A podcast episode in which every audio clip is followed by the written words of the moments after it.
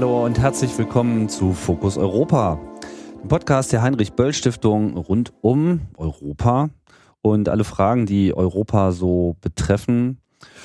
Und ja, gerade in letzter Zeit haben wir hier angefangen, äh, auch mehr so die Perspektive von, hm, ich sag mal, von außen ist vielleicht ein bisschen falsch äh, gewählt der Begriff, aber die Perspektive anderer europäischer Regionen auf Europa zu beleuchten und dabei auch selber ein besseres Verständnis für ähm, diese Regionen zu bekommen.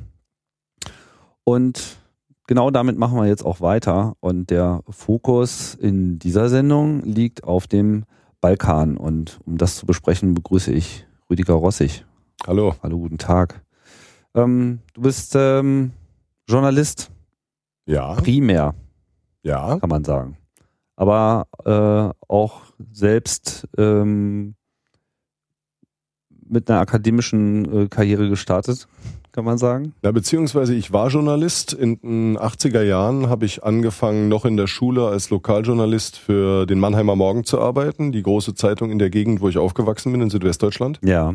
Äh, habe Lokalberichterstattung gemacht, habe mich aber parallel aus diversen Gründen angefangen für Südosteuropa und namentlich das damalige Jugoslawien zu interessieren und habe natürlich versucht, das zu verbinden. Also mein großer Traum war eigentlich in den 80er Jahren mal Korrespondent zu werden aus einem demokratisierten, reformierten Jugoslawien mit einer Mehrparteienherrschaft, einer boomenden Kulturszene, möglichst auch einem steigenden Wohlstand. Und damals wollte ich mich auf Kultur in diesen Gebieten spezialisieren und habe dann auch entsprechend mein Studium gewählt. Ich habe also angefangen, Balkanologie zu studieren. Das ist die Wissenschaft von den Sprachen, den Kulturen, äh, und den politischen Systemen und so weiter des Balkans ja. und äh, bin dann mitten im Studium umgestiegen auf äh, südosteuropäische Geschichte. Das habe ich auch abgeschlossen. Aber wo kam denn überhaupt die Affinität für diese Region her?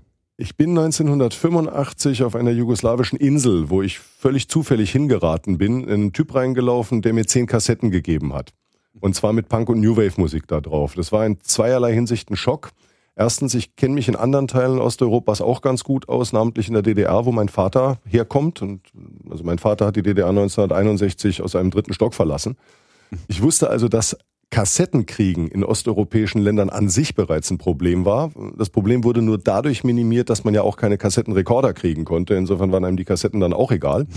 Und Punk und New Wave machen in den kommunistischen Diktaturen Osteuropas das war ein Riesenproblem, weil ja die Partei, der Staatssicherheitsdienst und so weiter ähm, auf die unabhängige Kulturszene ein Argusauge oder Argusaugen geworfen hat und äh, jeden Text, den man gedichtet hat, egal wie lapidar der war, auf Herz und Nieren überprüft hat und zwar aus der Sichtweise eines kommunistischen Funktionärs darauf, ob da nicht irgendeine subversive Botschaft drin stecken könnte.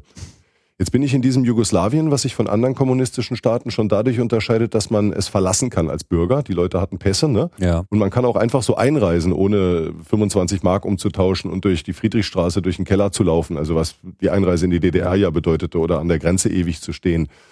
Äh, Trotzdem hängen überall rote Sterne, es hängen überall Bilder von Tito, es hängen überall rote Fahnen. Die Polizisten sehen so aus, wie Polizisten halt aussehen in osteuropäischen kommunistischen Diktaturen. Und da sagt dieser Typ zu mir, ey, hier nimm mal die zehn Kassetten mit Punk und New Wave drauf und hör dir das an und sag mir, was du davon denkst. Ich dachte, der will mich ja wohl, der will mich ja wohl hochnehmen. Ne? Dann habe ich mir das angehört und das war derartig gut, dass ich mich äh, mehr oder minder nach wenigen Monaten umgehend wieder auf die Socken gemacht habe und da hingefahren bin. Und äh, angefangen habe, ja, so tief in diese, in diese Rockszene, Popmusikszene einzutauchen, dass ich letztendlich meine Magisterarbeit darüber geschrieben habe, wie es sein konnte, dass in einem kommunistischen Land äh, sich eine Pop popkulturelle, subkulturelle Szene entwickelt hat, die eigentlich eher der niederländischen oder deutschen, westdeutschen gleicht, als der in der Tschechoslowakei oder in Polen. Worin gleicht die sich? Es gibt zum Beispiel, oder es gab damals schon und es gibt jetzt noch immer ein enges Netz an Clubs, auch in kleinen Ortschaften, wo Leute unabhängig Entscheidungen darüber treffen konnten, welche Band sie einluden. Also in den späten 80ern zum Beispiel war Hardcore-Punk in Ex-Jugoslawien unglaublich angesagt und ich glaube, du wirst keine Surf, Hardcore, und so weiter Band finden, die nicht Ljubljana, Zagreb, Sarajevo, Belgrad und so weiter gespielt hat. Die waren integraler Teil dieser Struktur. Und äh, in den anderen kommunistischen Ländern, da musstest du ja jemanden kennen, da musstest du ein Visum auftreiben. Dann erinnere daran, wie die Toten Hosen versucht haben, über die polnische Grenze zu kommen. Ich glaube, das war 88. und sind nicht rübergelassen worden, weil sie bunte Haare haben. Also sind sie zurückgefahren, haben sich die Haare schwarz gefärbt, um einreisen zu können. All diese Probleme hattest du nicht in Jugoslawien. Du hattest also Spielstätten. Du hattest äh, Geld, auch westliches Geld. Jugoslawien hatte offene Grenzen. Es gab Millionen von Gastarbeitern. Dementsprechend war die D-Mark in, in diesem Land so verbreitet wie der Dinar, die damalige Währung. Das heißt, man konnte auch Honorare zahlen. Äh, all das ist ungewöhnlich. Und dann ist noch dazu ungewöhnlich, dass die ja von der Partei kontrollierten Plattenfirmen äh, tatsächlich auch Punk und New Wave aufgenommen haben und nicht nur selten, sondern in großen Auflagen. Also so Bands wie Bielo Dugme, das ist jetzt noch Rock der 70er Jahre und dann New Wave der 80er Jahre, die Band von Goran Bregovic, der mittlerweile weltweit mit seiner Roma-Musik eigentlich bekannt ist. Äh, die haben Millionen Auflagen gehabt in Ex-Jugoslawien und das war bei weitem nicht die einzige Band. Ist nicht auch Leibach äh, ein Kind dieser Zeit? Selbstverständlich, ein Kind dieser Zeit, ein Kind dieses Landes. Die Band, die es gerade geschafft hat, als erster internationaler Act in Nordkorea zu spielen. Und im Übrigen äh, will das jetzt nicht weiter ausführen, aber so Phänomene wie Rammstein sind ohne Leibach nicht vorstellbar. Mhm. Leibach waren die ersten, die mit dieser speziellen Form von Mischung aus Performance und Provokation es wirklich geschafft haben, international hochzukommen und waren ein, ein, ein Impulsgeber für ein gesamtes musikalisches Feld, für eine ganze Szene.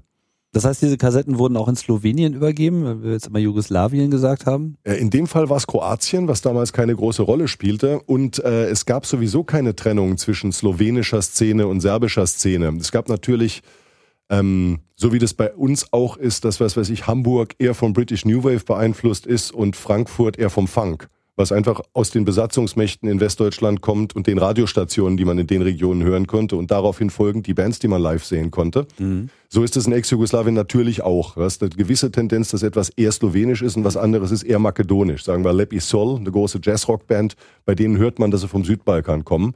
Und bei äh, Leibach, tja, na, bei Leibach hört man eigentlich nicht, dass sie aus Slowenien kommen. Die könnten genauso gut aus Bosnien kommen. Wichtig ist, die jugoslawische Szene war eine. Und sie war nicht irgendwie getrennt in Religionen, Regionen, Nationalitäten oder sonst irgendwas. Das heißt, man kann eigentlich schon auch immer festhalten, auch damals war schon der jugoslawische Raum sehr wohl sehr europäisch. Was die Popkultur angeht, absolut. Und das war, wie gesagt, auch der Punkt, wo ich total angefangen habe, mich zu interessieren. Und da kam auch dieser Gedanke her, ich möchte gern Korrespondent sein und für Medien darüber berichten, hey, hier gibt es ein Land, das nehmt ihr bestenfalls als westdeutsche Touristen als Badestrand, der billiger ist als Italien war. Mhm. Und ansonsten vielleicht als Kulturwissenschaftler, als so ein Land, wo es halt Muslime, Katholiken, orthodoxe Juden und so weiter gibt. Aber guck doch mal hier drauf. Hier gibt's ja auch eine Subkultur, die ganz ähnlich den unseren Subkulturen ist und dabei auch ganz eigen.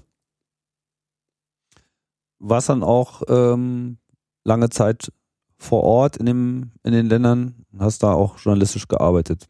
Ja, äh, lustigerweise oder traurigerweise letztendlich nicht so viel über Kultur, wie ich wollte, sondern dadurch, dass dann 1991 dieser verdammte Krieg anfing, ist natürlich der gesamte Fokus meines Arbeitens gerutscht. Ich mhm. bin über die Kultur in diese Form von, sagen wir mal, Kriegsberichterstattung reingekommen. Es war so, dass 1992 sich eine Gruppe von Belgrader Bands zusammengeschlossen hat unter dem schönen Namen Rim Tuki Tuki. Äh, und zwar drei große Bands des jugoslawischen ja, New Wave Punk, ähm, und ein Antikriegslied aufgenommen haben. Und da hat mich eine leider kurzlebige ähm, Stuttgarter Musikzeitschrift hingeschickt, um darüber eine große Geschichte zu schreiben. Und ja, lustiger und tollerweise waren die Menschen, die diese Band zusammengestellt hatten, diese Antikriegsband, nur wirklich die Heroen, die ich in den 80ern angefangen hatte anzubeten.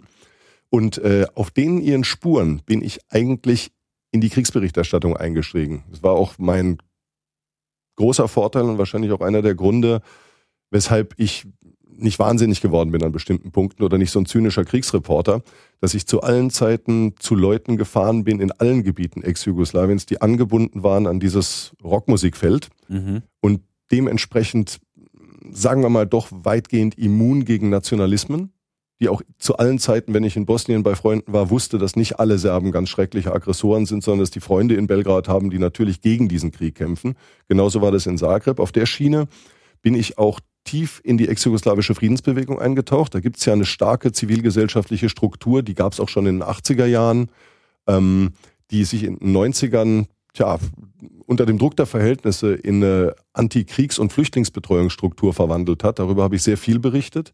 Ich habe also eigentlich versucht, weiterhin über dieses andere, alternative, nicht nationalistische, pazifistische oder doch zumindest antikriegsorientierte Jugoslawien zu berichten, während ja der Mainstream eigentlich nur noch über Serben, Kroaten und Muslime berichtet hat.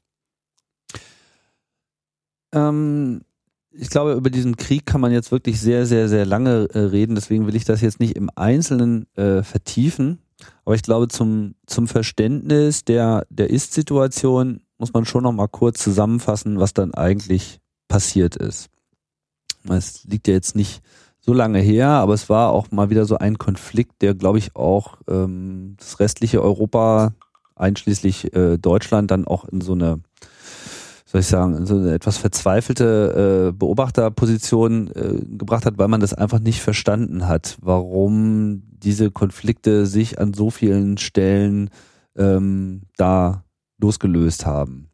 Man hat sich vor allem nicht dafür interessiert, nicht rechtzeitig dafür interessiert und nicht tief genug dafür interessiert und ist sowohl seinen eigenen Vorstellungen vom Balkan, also der Begriff des Balkans äh, taucht ja auch in den frühen 90ern überhaupt erst wieder auf. Vorher war das ja Jugoslawien, Bulgarien, äh, dieses ganze Goethische da unten in der Türkei, wo die Völker sich die Köpfe einschlagen, war ja verschwunden. Das waren ja so Regionen, wo man in Urlaub hingefahren ist oder eben nicht, weil sie kommunistisch waren. Ähm, man ist also seinen eigenen Vorurteilen und Vorstellungen aufgesessen und bei der Gelegenheit äh, der Propaganda der jugoslawischen Eliten, die diesen Krieg vom Zaum gebrochen, geführt haben und sich bis heute aufgrund dieses Krieges an der Macht halten. Mhm. Welche Eliten sind das? Was wir immer vergessen, Jugoslawien war ein Einparteienstaat. Ja. Einparteienstaaten, kommunistische Einparteienstaaten haben die Angewohnheit, mit wenigen Ausnahmen, sagen wir Polen und Tschechien, äh, alle anderen Bewegungen, die in irgendeiner Art und Weise sich in die Politik einmischen könnten, an den Rand zu drängen. Das heißt, am Ende von kommunistischen Parteienstaaten bleibt auch nur eine Elite übrig. Und das sowohl in administrativer Hinsicht, also in der Besetzung sämtlicher Ämter, sämtliche Bürokraten, sämtliche Beamten und so weiter sind, waren Mitglieder dieser Partei. Und auch, das sind autoritäre Parteien. Entsprechend äh, sind die auch attraktiv für eher autoritäre Persönlichkeiten, Charaktere und so weiter. Ja. Und das ist quasi das Potenzial, mit dem man arbeiten muss, wenn man äh, oder das arbeitet, wenn sich eine kommunistische Diktatur auflöst. Man kann nicht einfach eine neue Elite dazu erfinden. Polen hatte das große Glück, dass mit Solidarność eine alternative Elite entstanden war. Deshalb ist der Übergang in Polen auch so anders als in den anderen Ländern. Also eine Elite aus dieser Arbeiterbewegung heraus. Genau, aus, aus der Elite, aus, aus der Kirche, aus äh, Club der katholischen Intelligenz. Das hatte sich in Polen gehalten und weiter ausgebildet. Mhm. In Tschechien hat man mit dem Umfeld von Václav Havel, Charter 77, Plastic Children of the Universe, um nochmal einen subkulturellen Rockmusikbezug zu nehmen, ähm, ebenfalls aber eine viel kleinere alternative Elite. Das ja. sieht man auch in den heutigen Auseinandersetzungen innerhalb Tschechiens. War und der Slowakei so noch mehr zu melden haben. Ja, sie sind äh, kulturell unglaublich einflussreich, aber politisch sehr an den Rand gedrängt. Sowohl links als auch rechts. Ja. Das wäre ein interessantes Thema. Leider beschäftigen wir uns heute mit Tschechien und der Slowakei viel zu selten als ehemalige Tschechoslowakei. Wir würden viele Dinge besser verstehen, wenn wir verstehen würden, dass das 70 Jahre lang ein Land war. Ja. So ist es im jugoslawischen Fall auch. Die jugoslawische ähm, politische Elite, also der Bund der Kommunisten Jugoslawiens, wie die Partei hieß, kam bereits in den späten 70er, frühen 80ern in eine fürchterliche Wirtschaftskrise, hat dann, was heute ganz vergessen wird mit dem ähm, Weltwährungsfonds, das härteste Austeritätsprogramm der damaligen Zeit abgeschlossen. Man kann also sagen, Jugoslawien ist ein Opfer eines Sparkurses. Dieser Sparkurs war so brutal, dass es zu einer massenhaften Verarmung in der jugoslawischen Bevölkerung gekommen ist, Wann lustigerweise, genau? in, im, Laufe, im Verlauf der 80er Jahre. Ah, okay. Und diese massenhafte Verarmung, die also auch mit einer unglaublichen Zunahme von sowohl wilden als auch organisierten Streiks, Jugoslawien war der einzige sozialistische Staat, äh, wo es ein Streikrecht gab und wo die Streiks auch statistisch gezählt worden sind, mhm. einherging und gleichzeitig mit einer starken Zunahme von Wohlstand innerhalb der oberen und der Mittelschichten. Das war ganz faszinierend. Wir haben in meinem Alter, ich bin 67 geboren, das heißt, ich bin Ende der 80er, Anfang 20. Wir haben eigentlich die Einführung marktwirtschaftlicher Elemente in Jugoslawien als Fortschritt begriffen. Plötzlich bekam man richtig leckere Säfte.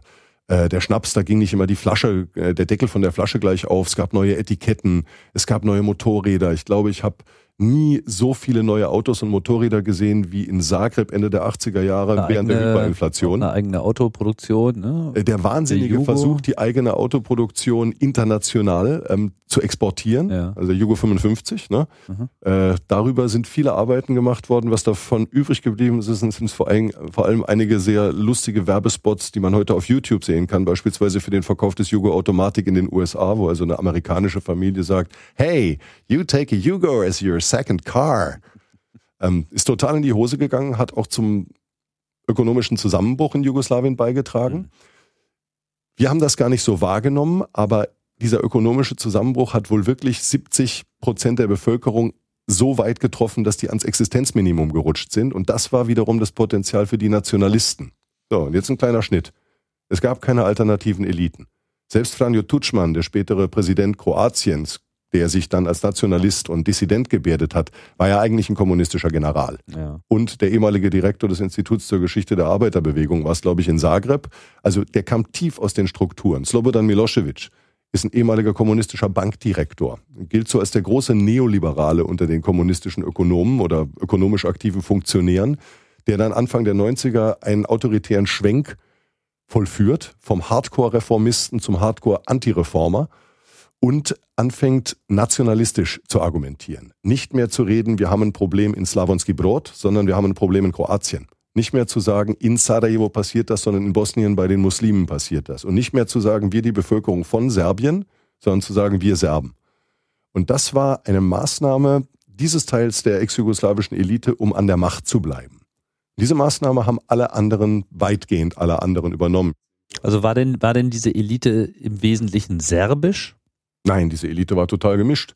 Und vor allem war sie aufgrund der hohen Föderalisierung Jugoslawiens in Kroatien immer kroatischer, in Serbien immer serbischer, in Bosnien immer serbischer, kroatischer und muslimischer. Also man muss sich mal vorstellen, an, an der Basis von so einer kommunistischen Diktatur steht nicht ein freier Bürger, der katholisch, protestantisch, muslimisch sonst irgendwas ist, oder ein Staatsbürger, der wählt, sondern da steht der Staatsbürger in seiner Funktion als Serbe, Kroate, Muslim und so weiter. Und in dieser Funktion wird er in einem Proportsystem zum Beispiel Politiker. Cemal Bjedic, der verstorbene oder früh verstorbene Präsident oder Vorsitzende der kommunistischen Partei in Bosnien, wäre nie in diese Position gekommen, wenn er nicht Cemal muslimisch geheißen hätte, sondern Zlatomir. Weil da waren die Serben, da waren schon genug Serben, wir haben jetzt einen Moslem gesucht. Mhm. Das heißt, diese Identifikation mit der Nation spielte bereits im Kommunismus eine große Rolle, allerdings nicht im Sinne eines Ich bin stolz auf, sondern im Sinne, ich bringe gewissermaßen als Person, als Funktionär, als Arbeiter meinen Beitrag als Teil dieser Nation ins große jugoslawische Ganze ein. Also für den föderalen Proporz Genau. sozusagen. Im Und Jugoslawien bildete sich Gesunde Geschichte. Ja, klingt eigentlich gut. Und wenn man sich die Dokumente der Föderalisierung Jugoslawiens in den 60er und 70ern anguckt, dann klingt das auch alles so, als würden gemeinsam an einem gemeinsamen Ding gearbeitet werden. Und dass an diesem gemeinsamen Ding Nationalidentitäten arbeiten, also dass nicht der individuelle Bürger daran schraubt, wie Jugoslawien sich gestaltet und dass Jugoslawien sich entwickelt, sondern immer nur der Bürger als Moslem, der Bürger als. Ne? Das gerät aus dem Blickfeld. Das wird aber Ende der 80er, Anfang der 90er zu dem zentralen politischen Identifikationsfaktor gemacht. Wie kam es dann zu dieser äh, doch relativ rapiden Kriegsentwicklung? Wie, was war letztlich der Auslöser? Der Auslöser war, dass die Partei zerfallen ist. Das heißt, der Apparat, der diesen Staat, die Partei hatte die Partisanenbewegung im Zweiten Weltkrieg gebildet und geführt, ne, eine kommunistische Partei, und danach diesen Staat als ihren Staat gebaut und verwaltet. Und diese Körperschaft zerfiel nun und es zeigte sich, dass die anderen Institutionen des Staates, die die Partei gebildet hatte, also Republiken, Föderationsparlament, äh, Nationalitätenkammer und so weiter, ohne die Klammer der Partei nicht funktionierten. Und innerhalb der Partei waren die Antagonismen so groß geworden, dabei ging es natürlich um die Verteilung von Mitteln. Also es ging für die kroatische Partei darum, die Mittel aus dem Tourismus entlang der dalmatischen Küste selbst behalten zu können und nicht mehr so viel Geld nach Belgrad zahlen zu müssen, um dadurch defizitäre Industrien in Serbien und in Kosovo und Makedonien zu finanzieren.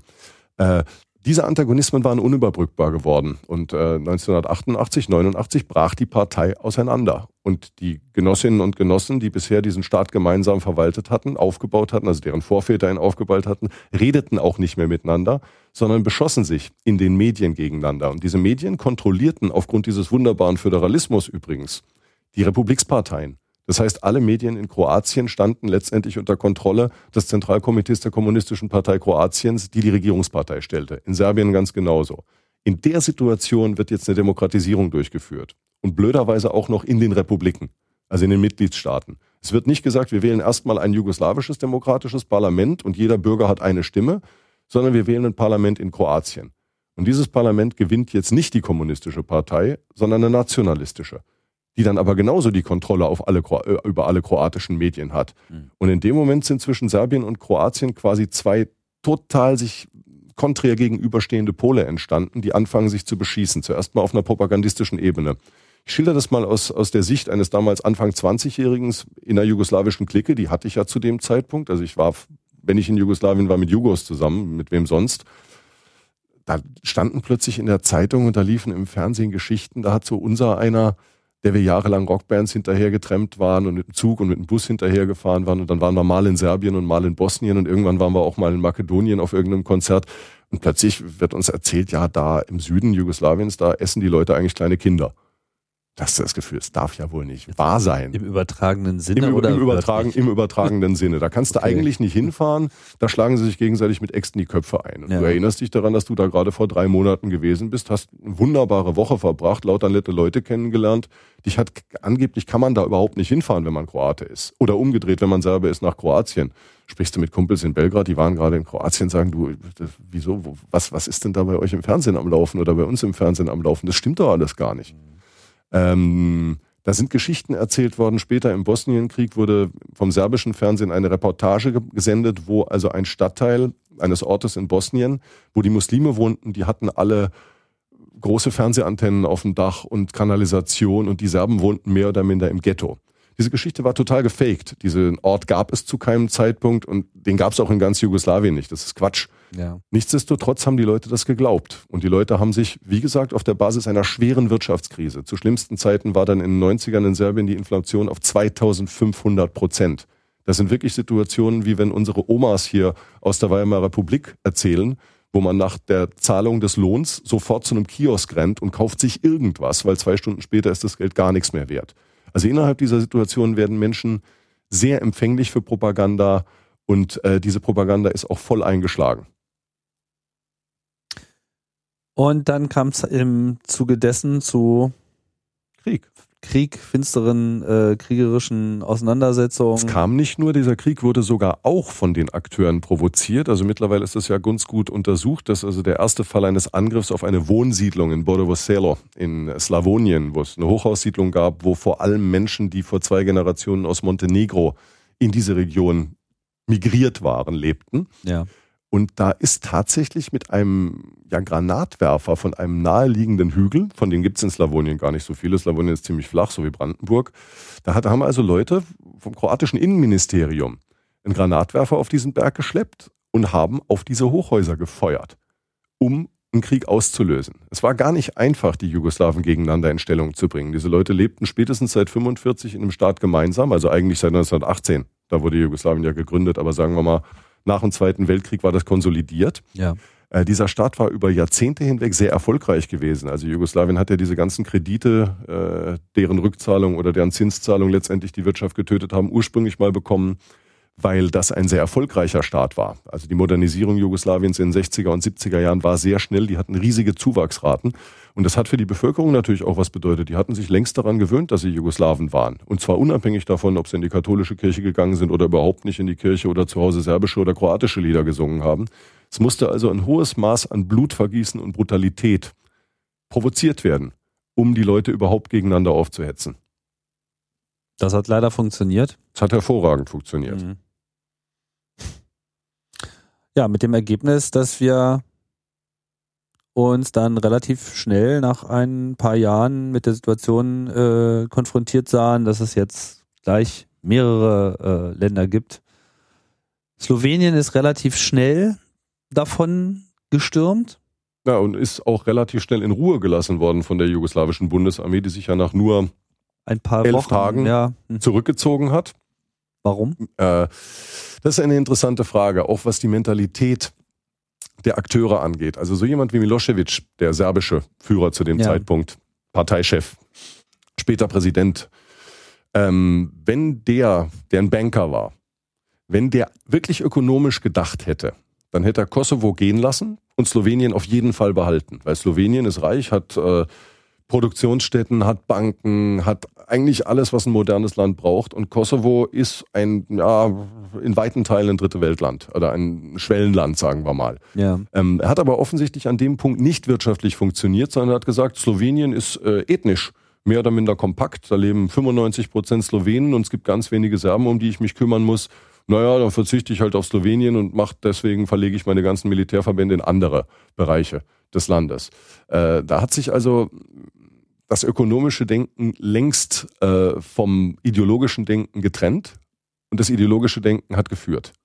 Und das war halt der Kosovo mit diesem sagenumwobenen äh, Amselfeld. Äh, Ja, mit, einer, mit, einer, mit einer kleinen Einschränkung. Äh, Kosovo spielt im serbischen nationalistischen Mythos keine besonders große Rolle bis in die 80er Jahre rein. Das wird forciert und zwar von dieser äh, kommunistischen Führung, die mehr und mehr auf nationalistische Positionen setzt. Und dafür werden andere Teile des äh, serbischen nationalen Mythos, die eigentlich, sagen wir mal, im 19. Jahrhundert viel relevanter waren oder auch noch in den 20er Jahren des äh, letzten Jahrhunderts, fallen so ein bisschen seitlich runter. Und mittlerweile glauben viele serbische Nationalisten, Kosovo wäre eigentlich seit dem Sieg der Türken im 14. Jahrhundert die große verbindende Geschichte aller Serben. Das stimmt aber überhaupt nicht. Das ist eher eine Randgeschichte. Ja, so gesehen sind also die kommunistischen Führer bei ihrer Umorientierung auf nationalistische Ideologie mit dem Ziel, an der Macht zu bleiben. Darum ging's. Wir müssen alles ändern, damit sich nichts ändert und wir an der Macht bleiben. Das war die Parole, die ausgegeben wurde. Die sind irgendwann Opfer ihrer eigenen Propaganda geworden. Also Slowenien war irgendwie, hat irgendwie Glück gehabt, kann man sagen. Slowenien hat Glück gehabt. Die Slowen der slowenische Teil der Kommunistischen Partei Jugoslawiens hatte sich frühzeitig reformiert, hat das auch sehr ernsthaft betrieben. Insofern ist ja auch faszinierend, dass Milan Kucan, äh, der letzte Parteiführer der Kommunisten in Slowenien, gleichzeitig der erste Präsident des demokratischen Sloweniens wurde. Ähm, dass mittlerweile Janis Janša, ähm, zuletzt Premierminister, davor Verteidigungsminister, eigentlich Vorsitzender der kommunistischen Jugend Sloweniens und Chef der Kampagne Slowenien ohne Armee in den 80er Jahren, später Verteidigungsminister und heute, naja er hängt irgendwo zwischen rechts innen und rechts außen. Der galt mal als linksliberaler Freiheitskämpfer in späten 80er Jahren. Auch hier will ich sagen, in Slowenien, die Basis der heutigen politisch-ökonomischen Eliten sind Leute, die früher in der kommunistischen Partei waren. Aber die hatten sich entwickelt, die hatten sich tatsächlich reformiert und die haben einen beachtlichen modernen Staat hinbekommen. Das muss man sagen, wenn man heute durch Slowenien fährt. Also eigentlich auch die totale Ausnahme so in diesem gesamten osteuropäischen Wandel. Ja, äh, Slowenien gilt ja auch so als der kleine Tiger unter den exkommunistischen Staaten. Jetzt müssen wir gleich wieder einschränken. Zurzeit in der Flüchtlingskrise, ich mag den Ausdruck nicht, weil eine Flüchtlingskrise gibt es im Libanon und in Jordanien. Wir haben eher ein, ein Problem mit ein paar 10.000, 100.000 Leuten. Aber sagen wir mal, äh, macht, macht Slowenien nicht so ein gutes Bild, wie Slowenien meines Erachtens machen könnte. Ähm, genau. Kroatien ist ja dann äh, grenzt an, an Slowenien und Kroatien hat es nun nicht so gut erwischt. Nach Kroatien sind vor allem erstmal die größten Teile dieser jugoslawischen Volksarmee, die sich innerhalb dieses Prozesses des Rückzuges und der Konzentrierung auf die zentralen Republiken Jugoslawiens immer mehr serbisiert. Das heißt keineswegs, dass die Leute alle Serben werden, sondern das heißt, dass sie sich dem Oberkommando der serbischen Parteiführung unterstellen. Äh, die wird eben in Kroatien und Bosnien konzentriert. Ja. Und in Kroatien ist bereits, wie gesagt, ein anderer Spieler an der Macht, nämlich Franjo Tučman mit seiner Partei HDZ, Kroatische Demokratische Gemeinschaft, die ein ganz klares Ziel haben, nämlich die Abspaltung von Jugoslawien. Und das heißt auch, dass die jugoslawische Volksarmee ähm, Kroatien verlassen soll nach der Zielsetzung dieser Regierung. Und das heißt auch, dass diese Regierung kein gutes Verhältnis hat. Und jetzt kommen wir zu dem von der ethnischen Seite her betrachtet großen Unterschied zwischen Kroatien und Slowenien. In Kroatien gibt es eine starke serbische Minderheit. Und es gibt in Kroatien auch alle möglichen Minderheiten, die tendenziell oder die mit äh, Jugoslawien verbunden sind, also der ihre Herkunftsgebiete oder die Gebiete, wo ihre Familien herkommen, nicht in Kroatien liegen. Das erschwert natürlich die Situation einer Abspaltung. Während Slowenien relativ mehrheitlich von Sloweniern 95 Prozent, 99 genau. Prozent genau. und die restlichen hatten damit auch kein Problem. Nochmal, das ist nur der ethnische Blick, der ja. völkische, der nationale Blick. Ökonomisch ist Slowenien viel wertvoller als Kroatien und Kroatien viel wertvoller als Kosovo oder Makedonien. Ja gut, aber das hat äh, Slowenien am Ende wahrscheinlich auch noch ein bisschen einfacher gemacht als jetzt Kroatien und Bosnien, die halt, ja, wie soll ich sagen, sehr viel mehr eigentlich diese ganze Historie Jugoslawiens auch in, in ihrem Herzen tragen, indem sie halt einfach äh, aller Herkunft äh, und aller Religionen Heimat waren. Na, das mit der Historie, Historie trennen wir hier mal äh, Wirtschaft, Nation, Ethnie und Narrativ. Also in Slowenien gibt es einen extrem ausgeprägten äh, Jugonostalgia wie sagt man, Ost, Ostalgie sagt man bei uns zur DDR, ja, also das ist Jugo, Jugos, mhm. Jugonostalgie, genau so. Eine Jugostalgia ist der, ist der Terminus. Ähm, Slowenien war auch von wegen Rockmusik dasjenige Land, wo es äh, die größte Band gab, die nicht auf Slowenisch gesungen hat, sondern auf Serbokroatisch ganz klar mit dem Ziel, ähm, in den anderen Republiken Jugoslawiens auch gehört zu werden. Das heißt, nur weil die Slowenen ethnisch relativ rein sind oder relativ wenige Nicht-Slowenen in ihrem Land leben haben, heißt das nicht, dass sie nicht emotional mit Ex-Jugoslawien total verbunden werden. Und die größten Konzerte serbischer und bosnischer Sänger finden noch immer in Slowenien statt und die haben da ein großes Fan-Following. Mhm. Das heißt, ähm, vom Narrativ her gehört Slowenien so sehr zu Jugoslawien wie Makedonien. Aber die Wirtschaft und die Tatsache, dass auf der anderen Seite, nämlich in dem Fall auf der serbischen Seite, Leute standen, mit denen man einfach keinen Kompromiss mehr hinbekommen konnte, selbst bei bestem Willen nicht, hat die Abspaltung natürlich erleichtert. Mhm.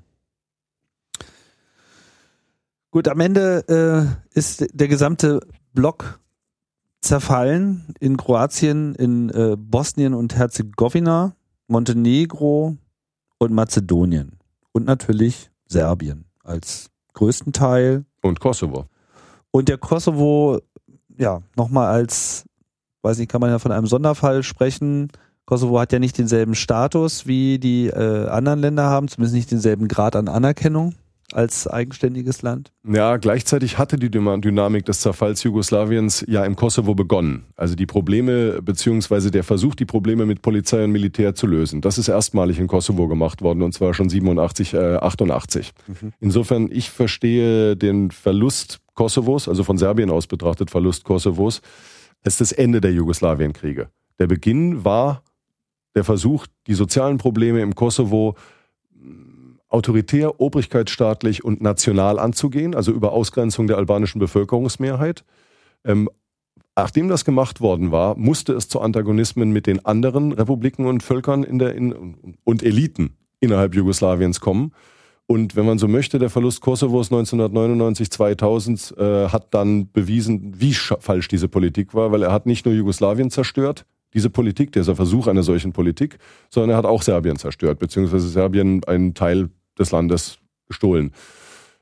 Ich bin ja nun Deutscher, äh, wie ich bereits gesagt habe, und wir sprechen hier Deutsch. Und äh, meine Familie kommt auch aus einem Teil Deutschlands, den wir verloren haben nach 1945. Insofern ist mir das auf eine merkwürdige Art und Weise nah. Und ich stelle auch bei meinen serbischen Freunden fest, äh, dass die, die deutsche Geschichte seit ihrer, seit dem Verlauf ihrer Geschichte in den 80er und 90er Jahren viel besser verstehen. Welcher Teil war das? Welcher? Niederschlesien. Mhm. Das Kosovo ist ja insofern jetzt auch nochmal besonders, als das fiel ja gerade schon dort ein albanischer Bevölkerungs, äh, eine albanische Bevölkerungsgruppe ist. Und das Kosovo grenzt ja auch an Albanien.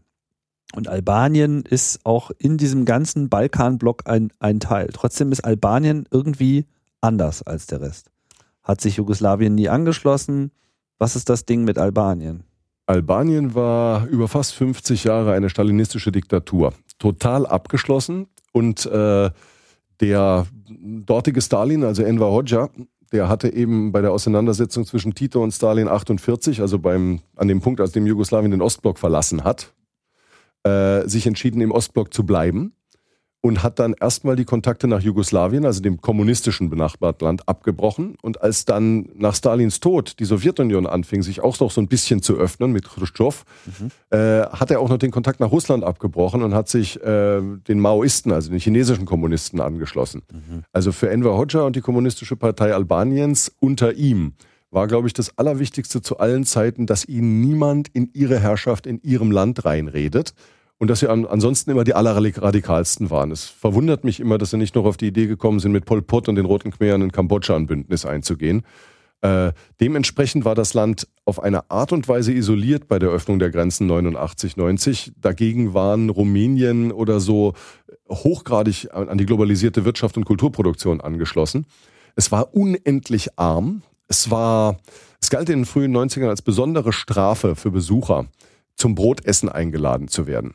Und zwar deswegen, Albaner sind eigentlich traditionell und das schon aus Zeiten des Osmanischen Reichs großartige Bäcker. Also man wird die besten Budeks, die besten Weißbrote, die besten Fladenbrote werden immer albanische Bäcker machen auf dem Balkan. Äh, unter den Kommunisten, unter den Stalinisten in Albanien hat man den Leuten die Mühlen weggenommen. Man ist in die Dörfer, in die Häuser rein, kommunistische Partei, Sicherheitspolizei und so weiter und hat den Leuten die Mühlen zerschlagen um sie, um sie zu zwingen, industriell hergestelltes Korn zu benutzen und später industriell ähm, hergestelltes Brot. Das heißt, das Wissen über Kochen, Essensherstellung ist bewusst kaputt gemacht worden. Kommunistische Diktaturen haben, besonders diese, diese extremistischen, haben die Angewohnheit, möglichst tief in die intimen und Privatsphären ihrer Bürger einzudringen, um möglichst alles zu kontrollieren und alles in ihrer Richtung. Sie würden das Einführung des Kommunismus, ich würde das Herrschaftserhalt und Stabilisierung nennen, mhm. ähm, zu beeinflussen.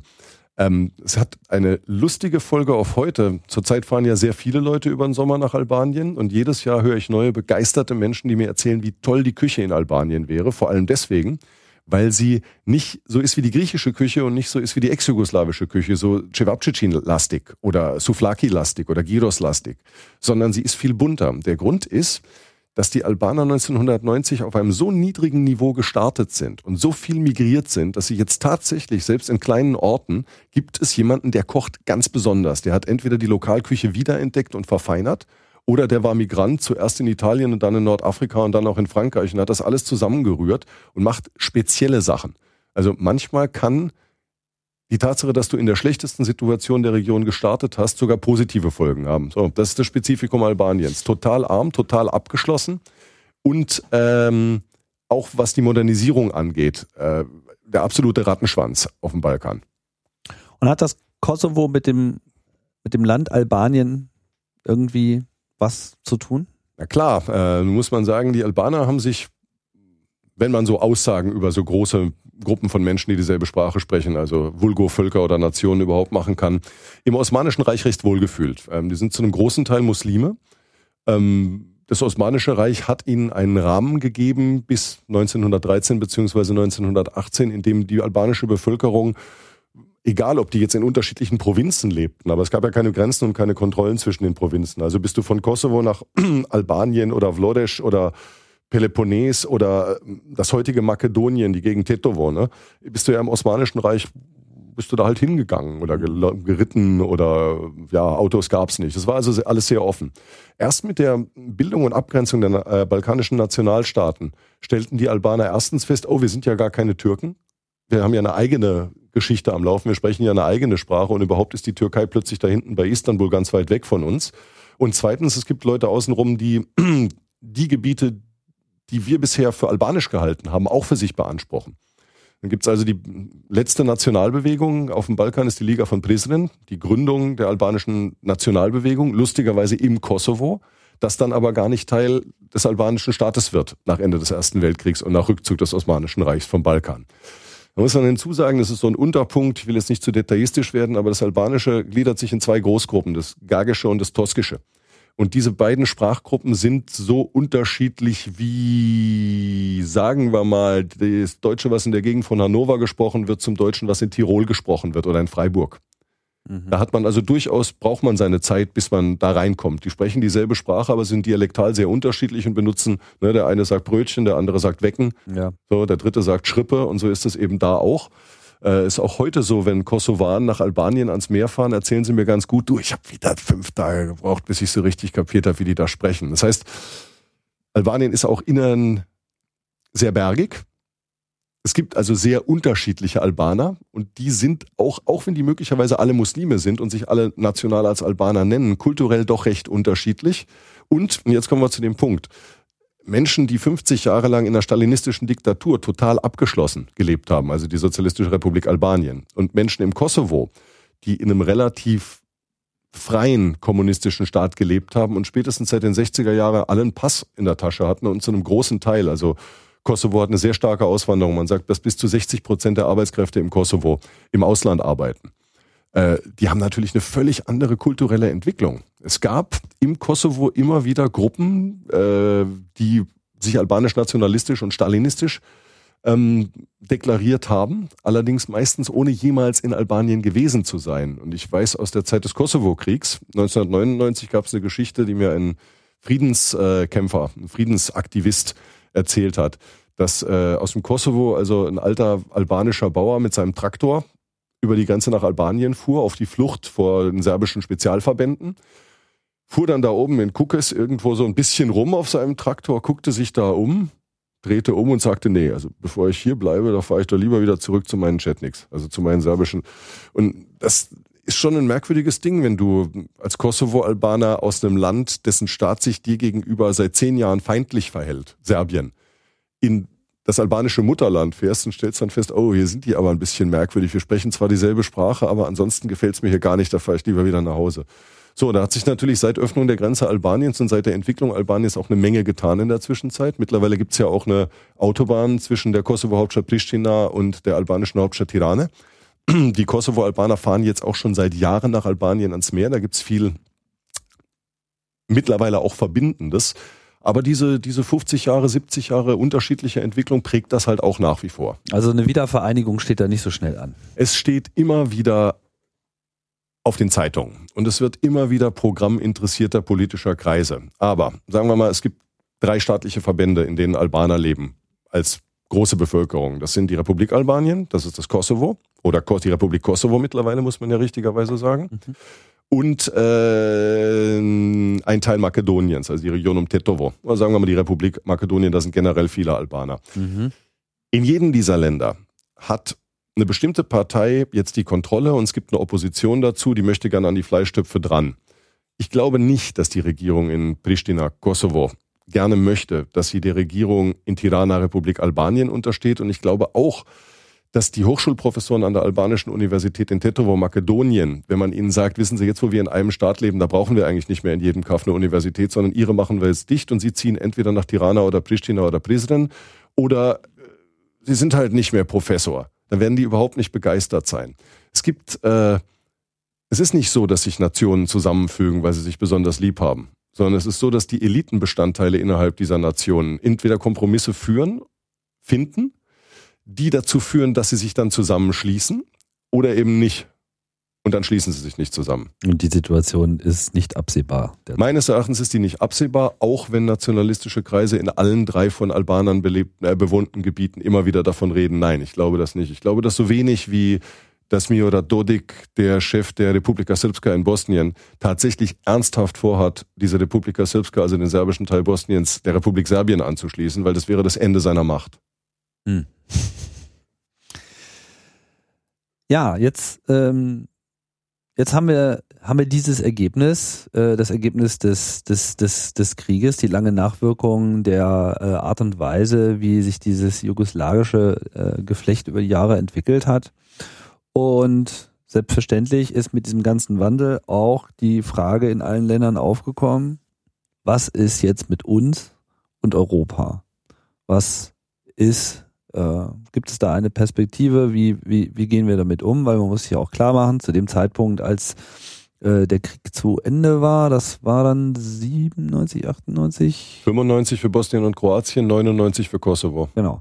Ähm, stand ja Europa, sagen wir mal, noch sehr gut da. Ein starkes, wirtschaftliches, äh, prosperierendes äh, Europa, was einfach äh, die dominante äh, Kraft und die einzige Alternative war. Und viele Länder wollten sich ja, positionieren und eben auch den Weg in die EU finden.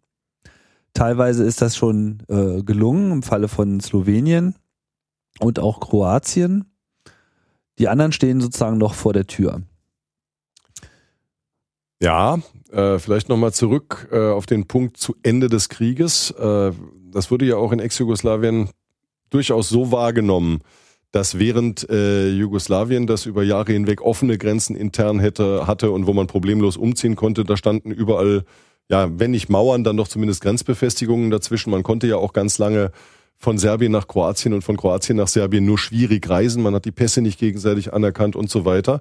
Und im Rest Europas passierte aus Ex-Jugoslawien raus betrachtet ja genau das Gegenteil. Also plötzlich konnte man nicht mehr nur in den Ostblock reisen, sondern zwischen Frankreich und Deutschland gab es nicht mal mehr Grenzkontrollen. Dann wurden 95 die Grenzkontrollen nach Österreich abgeschafft. So, also da gab es schon, wenn man sich die Bevölkerung anguckt, die ja, und das dürfen wir nicht ganz vergessen, in einer Millionenauflage Flüchtlinge gewesen waren in den 90er Jahren in Westeuropa und das quasi selbst miterlebt hatten. Und äh, wo Kinder aufgewachsen sind, die in Berlin oder Stuttgart oder Frankfurt oder München oder Salzburg erlebt haben, wie man da lebt und dann mit der Repatriierung der Flüchtlinge zurückkamen in diese zerstörten, verarmten, isolierten Gebiete, das war natürlich unglaublich attraktiv. Und gleichzeitig war es ähm, für die politischen Eliten in Ex-Jugoslawien erstmal ja auch unglaublich attraktiv zu sehen, man, denen geht's ja auch toll hier. Ich bin hier Präsident von so einem kleinen Land und habe also Mühe, mich äh, die Krankenhäuser am Laufen zu halten. Und außenrum gibt's auch kleine Länder, die sind halt in der Europäischen Union und da laufen aber die Krankenhäuser ganz wunderbar und es gibt Wirtschaft. Und wenn es bei uns in der, in der Region mal ökonomisch nicht so gut geht, dann migriert die Bevölkerung halt oder Teile der Bevölkerung eben ins Nachbarland, verdient da Geld, bringt es wieder mit zurück, dann geht's uns wieder gut. Das war erstmal äh, sehr, sehr attraktiv, ja. Äh, um das gleich nochmal aufzugreifen, der Krieg hat natürlich auch sehr viele Flüchtlinge produziert. Macht man sich vielleicht gar nicht so klar, wie, wie groß das war. Wie, was hatte das so für äh, Auswirkungen? Wie groß war diese Flüchtlingswelle dann in der Summe? War gewaltig. Also äh, man sagt, dass äh, bis zu zwei Drittel der bosnischen Bevölkerung, also bis zu zwei Millionen, äh, zeitweise außer Landes waren. Man sagt in der Bundesrepublik, ich glaube, die offizielle Zahl ist 850.000 Flüchtlinge. De facto dürfte das eher eine Million gewesen sein. In Österreich nochmal eine halbe Million. Äh, die haben sich schon sehr über die Welt verteilt und prägen in vielerlei Hinsicht auch jetzt, zumindest im zivilgesellschaftlichen Sektor, sehr stark die Diskussionen in Ex-Jugoslawien, also Leute, die zurückgegangen sind.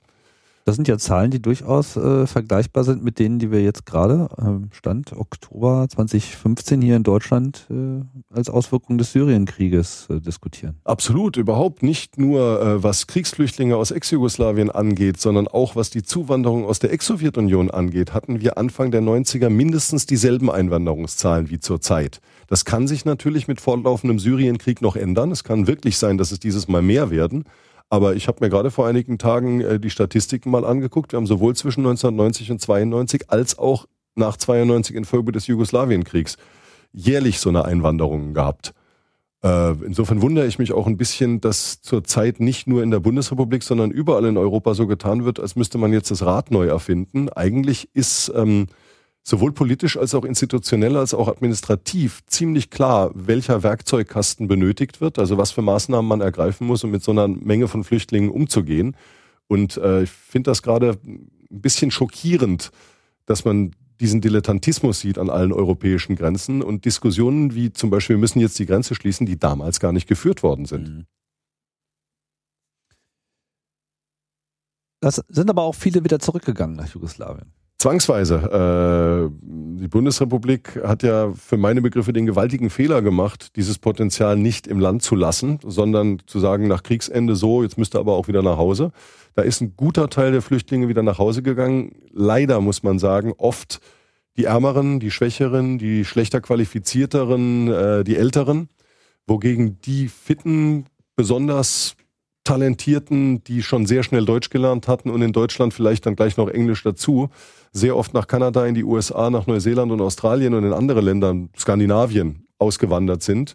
Und da, das kann man so über die sozialen Netzwerke sehr gut beobachten, wenn man viele Leute kennt. Das tue ich in dem Fall. Und ich war ja. viel in Flüchtlingslagern und habe ich ja erzählt, dass ich in dem Land auch sehr viel unterwegs war. Und du stellst halt plötzlich fest, so, was weiß ich, sei das jetzt zum, äh, zum äh, Bayram, also zum Ende des Ramazan, muslimisches Fastenfest oder auch zum katholischen oder orthodoxen Weihnachten oder Neujahr oder sonst irgendwas, kriegst du halt jede Menge Freundliche Grüße auf verschiedene ex-jugoslawische Sprachen aus Toronto.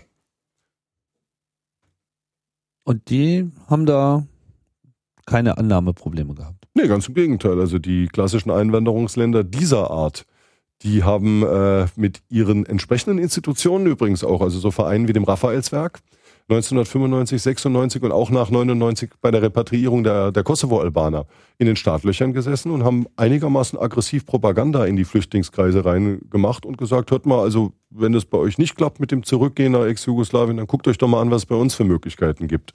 Das ist natürlich hochgradig ökonomistisch. Das hat mit Humanismus und wir nehmen jetzt die armen Menschen vom Balkan auf gar nichts zu tun. Nichtsdestotrotz ist es natürlich dem armen Menschen vom Balkan ziemlich schnuppe, aus welchem Grund er aufgenommen wird und aus welchem Grund es ihm ermöglicht wird, in einer neuen Gesellschaft eine Perspektive aufzumachen. Ich meine, das ist natürlich auch der Unterschied zwischen Kanada und der Situation in Europa oder zumindest in der Situation Deutschlands, dass äh, Kanada eine aktive Einwanderungspolitik betreibt, das auch mal, Teil des, des normalen politischen Prozesses ist und vollkommen akzeptiert ist, äh, dass natürlich immer wieder neue Leute angeworben werden, weil davon lebt dieses Land. Während es in Deutschland in dem Sinne noch nicht mal das Bekenntnis dazu äh, gibt, dass es so ist, obwohl es eigentlich so ist. Ja, sagen wir seit Rot-Grün, also seit 99, 2000 haben wir ja das Bekenntnis, dass die Bundesrepublik ein Einwanderungsland ist. Es ist ein Treppenwitz der Geschichte, dass in eben diesem Jahr äh, die Bevölkerungs, äh, das Bevölkerungssaldo ja gekippt ist und wir kurzfristig wieder ein Auswanderungsland waren. Also sind mehr Leute ausgewandert in den frühen 2000ern als zugewandert sind. Mhm. Aber was sicher richtig ist, die hiesige Gesellschaft und nicht nur die bundesrepublikanische, sondern das gilt ja für unsere polnischen, tschechischen Nachbarn genauso wie für die französischen und die Schweizer und die dänischen. Die Diskussion ist ja europäisch, die ist ja nicht nur deutsch. Haben so ihre Probleme mit der Tatsache, dass wir hier eigentlich sehr dringend Zuwanderung brauchen. Und äh, das wird, wenn man so argumentiert, ja auch leicht als so, ah, du bist so ökonomistisch und du denkst ja nur an die Wirtschaft und so, gebrandmarkt. Das ist aber nicht so. Ich glaube, dass eine Gesellschaft, das brauche ich nicht zu glauben, eine Gesellschaft, die überaltert, ist nicht nur, was die Rentenzahlungen angeht, gefährdet. Es ist auch nicht schön in der Gesellschaft zu leben und nicht angenehm in der Gesellschaft zu leben und ich glaube dem Zusammenleben nicht zuträglich in der Gesellschaft zu leben, in dem der Durchschnitt der Bevölkerung immer älter wird. Ähm, Kinder und Junge dementsprechend so langsam behandelt werden, als wären sie Exoten. Mhm. Sondern man will eigentlich eine Gesellschaft, die halbwegs divers ist, auch in Hinsicht auf Alter. Und es ist äh,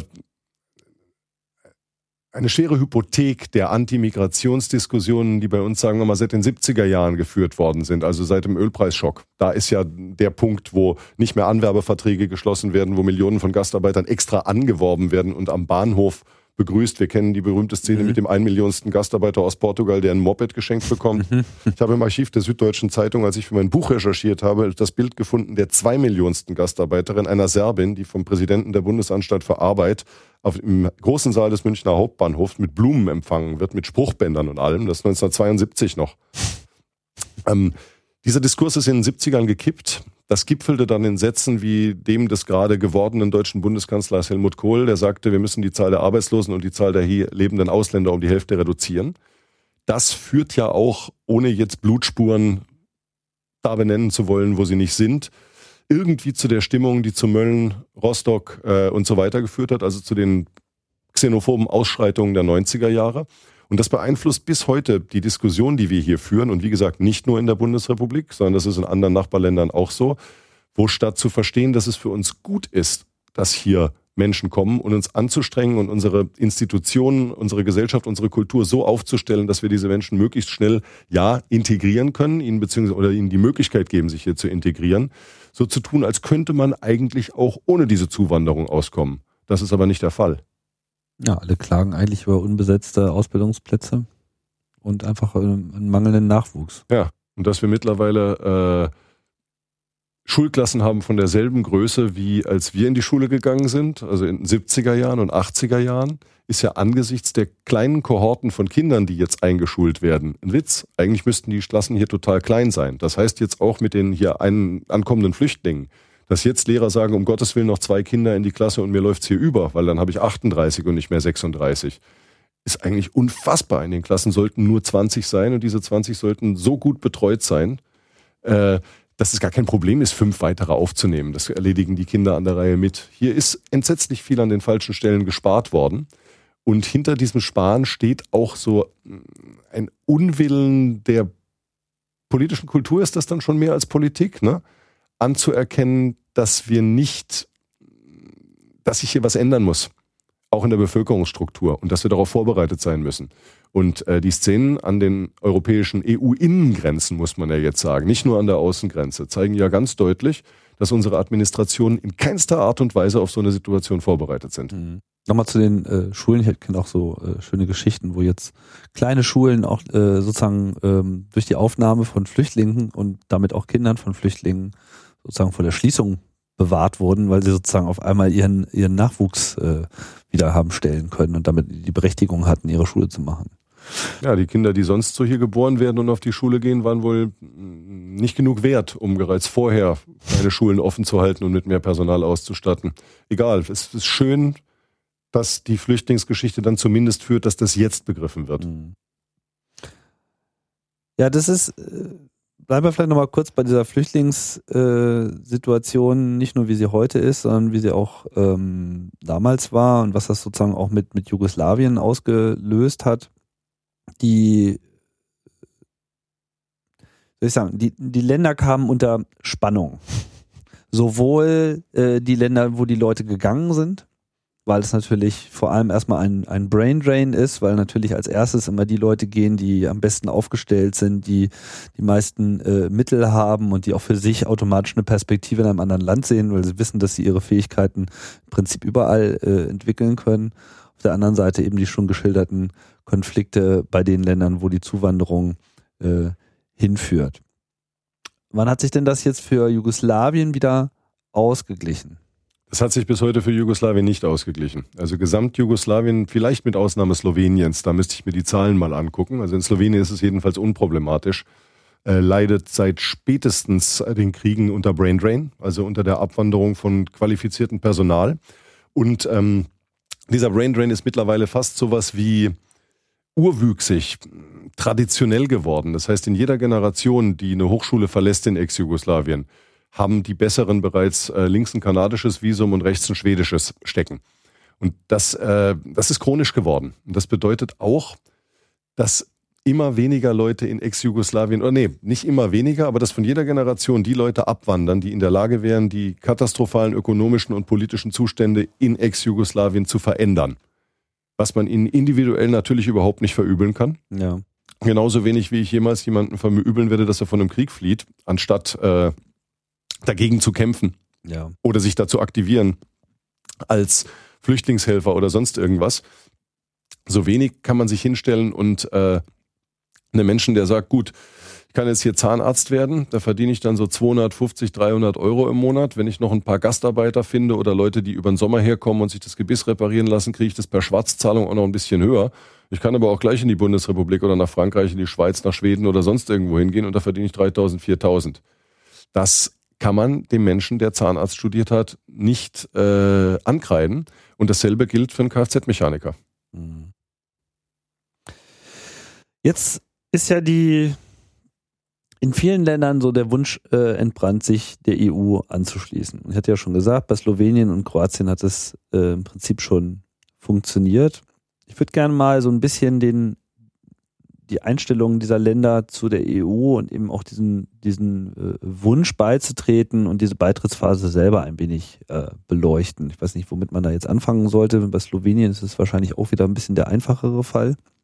Na, erstmal würde ich da anfangen, ähm, dieser Wunsch ist nicht erst in den 90er Jahren entstanden. Bereits in den 80er Jahren äh, verorten sich große Teile der jugoslawischen Bevölkerung in Europa, beziehungsweise wollen zu dieser damaligen europäischen Gemeinschaft. Das hieß ja noch nicht Europäische Union. Mhm. Und das ist auch ganz gut untersucht. Ähm, genauso wie der allergrößte Teil der jugoslawischen Bevölkerung in allen Befragungen angibt für Demokratie, äh, mehr Parteienherrschaft, freie Marktwirtschaft und äh, also ein Ende der Einparteiendiktatur zu sein. Und natürlich für den Erhalt Jugoslawiens. Wie gesagt, der Krieg musste brutal geführt werden am Anfang, um diese Illusion, um nicht zu sagen, diesen, ja doch nach 50 Jahren des erfolgreichen gemeinsamen Zusammenlebens gar nicht so unrealistische Vorstellung erstmal kaputt zu kriegen. Und äh, bis, bis in die schlimmsten Nationalistenkreise rein ist es mir während der, während der Jugoslawienkriege so gegangen, dass wenn du mit Leuten geredet hast, und Serben, Kroaten, völlig egal, die dir dann immer gesagt haben, ja, wir müssen jetzt hier erstmal unseren Nationalstaat schaffen, damit der dann möglichst schnell in die Europäische Union eintreten darf. Und ich habe dann natürlich nachgefragt, Moment, ihr wollt jetzt hier erstmal ethnische Säuberung betreiben, um danach möglichst in ein Gebiet zu kommen, das total gegen ethnische Säuberung ist und mithin der Kontrapunkt zu ethnischer Reinheit. Ja, ja, und dann haben die auch so argumentiert, das ist ja in Deutschland auch so gelaufen. Ihr habt ja erstmal eure Juden alle ermordet und dann seid ihr zum europäischen Staat geworden. Also da schlackert man auch bei Argumentationen mit den Ohren, wobei man kann das Narrativ aus einer nationalistischen Sichtweise natürlich so erzählen. Man muss erstmal seinen eigenen Staat von allen Minderheiten räumen. Das gilt dann für Tschechien und die Sudetendeutschen ganz genauso. Mhm. Das gibt einem quasi die Möglichkeit, dann aufzusteigen es ist übrigens auch innerhalb dieser kommunistischen Denke so. Da muss man ja auch den Kapitalismus überwinden und dann den Sozialismus kriegen, damit man am Schluss in den Kommunismus kommt. Also so ein geschichtsmechanistisches Denken steckt da dahinter. Mhm. Das heißt also auch, die schlimmsten Nationalisten wollten nach Europa. Und die Slowenen, also wenn du so möchtest, die slowenische Regierung, Slowenien als Staat, das sich als erstes von Jugoslawien abgespalten hat, hat das mit dem klaren Ziel gemacht, möglichst kurz selbstständig zu sein. Das war auch für Kutschan und diese Politikerelite völlig klar, wir wollen Mitglied der Europäischen Gemeinschaft werden. Ähm, in Kroatien gab es mit der Regierung Tutschmann einen kleinen Bruch, der wäre wohl tatsächlich am liebsten völlig äh, isoliert in seinem kleinen Nationalstaat geblieben, aber da hat selbst seine eigene Partei nicht mitgemacht, weil also so naiv sind dann auch die kroatischen Nationaldemokraten nicht. Äh, das heißt, sobald Tutschmann weg war, hat sich Kroatien ja ganz genauso ähm, orientiert mit dem Punkt, also ein, der, der große Integrierer Kroatiens in die Europäische Union rein. Ivo Sanader, der ehemalige Premierminister, neben dem ehemaligen Präsidenten Stipe Mesic, der große Integrierer, war ja Chef dieser Tutschmann-Partei geworden, nachdem Tutschmann gestorben war und hat Europa straight, äh, und hat Kroatien straightforward in die EU geführt und zahlt dafür den Preis, dass er gerade eine zehnjährige Gefängnisstrafe wegen Korruption absitzt, weil nämlich nach europäischen Gesetzen er sich im Laufe seiner Premierministerschaft äh, strafbar gemacht hat. Und dafür ist er auch abgeurteilt worden. Und das ist natürlich für Kroatien großartig, für Ivo Sanada selbst nicht so gut. Und das ist aber ein ganz wichtiges Signal für die Eliten der noch nicht in der EU befindlichen ex-jugoslawischen Staaten. Denen ist nämlich mit der Festnahme von Ivo Sanada glasklar aufgefallen, was eigentlich passiert, wenn man es endlich geschafft hat, in die Europäische Union reinzukommen. Plötzlich gelten all diese Antikorruptionssätze. Plötzlich sind Sachen strafbar, wo man in seinem kleinen Nationalstaat ja, einen Richter ausgetauscht hätte oder gewartet hätte oder sich ein paar Jahre versteckt hätte oder irgendeine Möglichkeit hätte man schon sich gefunden. Innerhalb der Europäischen Union wird das ganz schwierig. Also wir haben in der Europäischen Union mittlerweile, ich glaube, drei Regierungen im Knast sitzen. Die rumänische, die letzte, sitzt zu einem großen Teil im Untersuchungsgefängnis. Mhm. Der portugiesische ehemalige Premierminister Sokrates sitzt ebenfalls im Untersuchungsgefängnis und Ivo Sanada ist abgeurteilt.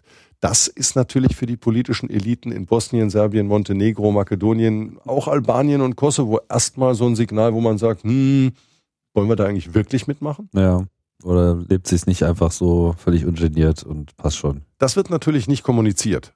Also kein balkanischer Staatsmann, Staatsführer, Oppositionsführer, Regierungschef wird sich hinstellen und sagen, nee, wir wollen jetzt überhaupt nicht mehr in die EU, weil wir haben dann Angst, dass wir wegen der Kopf, das wäre ja auch komisch. Eher so, wir würden ja gerne, aber ist schwierig. Und das Gute ist in der Situation, dass ja die Europäische Union die auch gar nicht aufnehmen möchte. Um nicht zu sagen, äh, wenn man sich die einzelnen Fälle Makedonien, das angeblich von einem Namensstreit mit dem europäischen und NATO-Nachbarmitgliedsland Griechenland seit ja, wie lange ist das denn? 15 Jahren dabei verhindert wird, näher an die EU ranzukommen.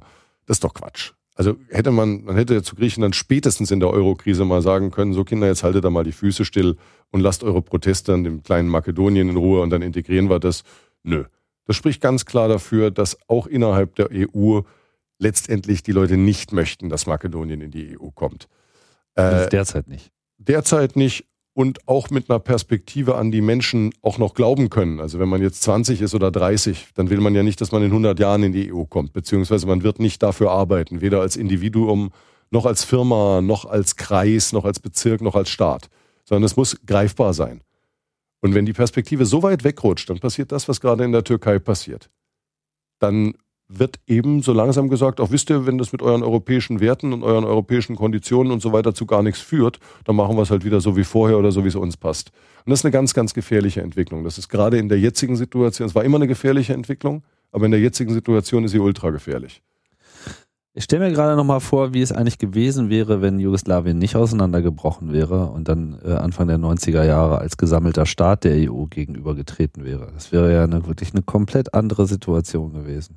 Jugoslawien ist als gesammelter Staat der Europäischen Gemeinschaft gegenübergetreten und hat in, in jetzt müsste ich nachgucken, in welchem Jahr das war, unter der Regierung Ante Markovic einen unkonditionellen, das heißt ohne Voraussetzungen Beitritt oder unter jeder Voraussetzung Beitritt zur Europäischen Gemeinschaft angeboten.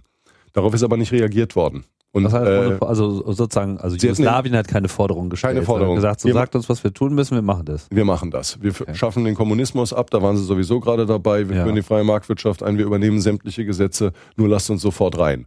Das war ein verzweifelter Akt, auf den nicht reagiert worden ist. Und es ist nach wie vor eine offene Frage. Ich habe dazu auch keine geklärte Meinung ob es, wenn die Europäische Gemeinschaft damals reagiert hätte, hätte gesagt, yes, wir geben euch eine Beitrittsperspektive in fünf bis zehn Jahren, ob die, überhaupt die zum Jugoslawienkrieg gekommen wäre. Anders entwickelt hätten, ja.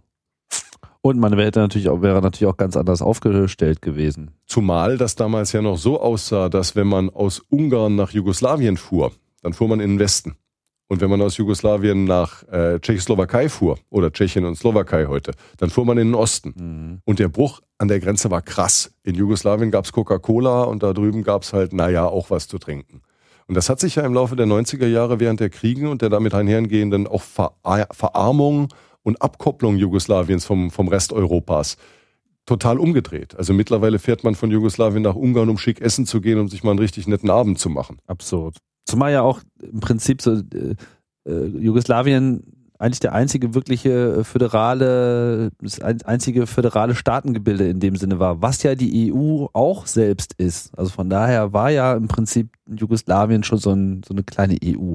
Föderal, ähm, multikulturell, multinational, multireligiös, äh, angebunden über zu dem Zeitpunkt nach 30 Jahre kontinuierliche Arbeitsmigration mit Rückläufern. Das heißt also auch alle Filme, alle Bücher und so weiter sind ausgetauscht. Jugoslawien ist von uns aus Deutschland betrachtet ganz blödes Beispiel zu nennen, was aber sehr massenwirksam ist. Eins der Länder, in denen Karl May gelesen wird und zwar massenhaft. Das ist, man sind ja auch die Filme gedreht worden. Ja, ja. Übrigens.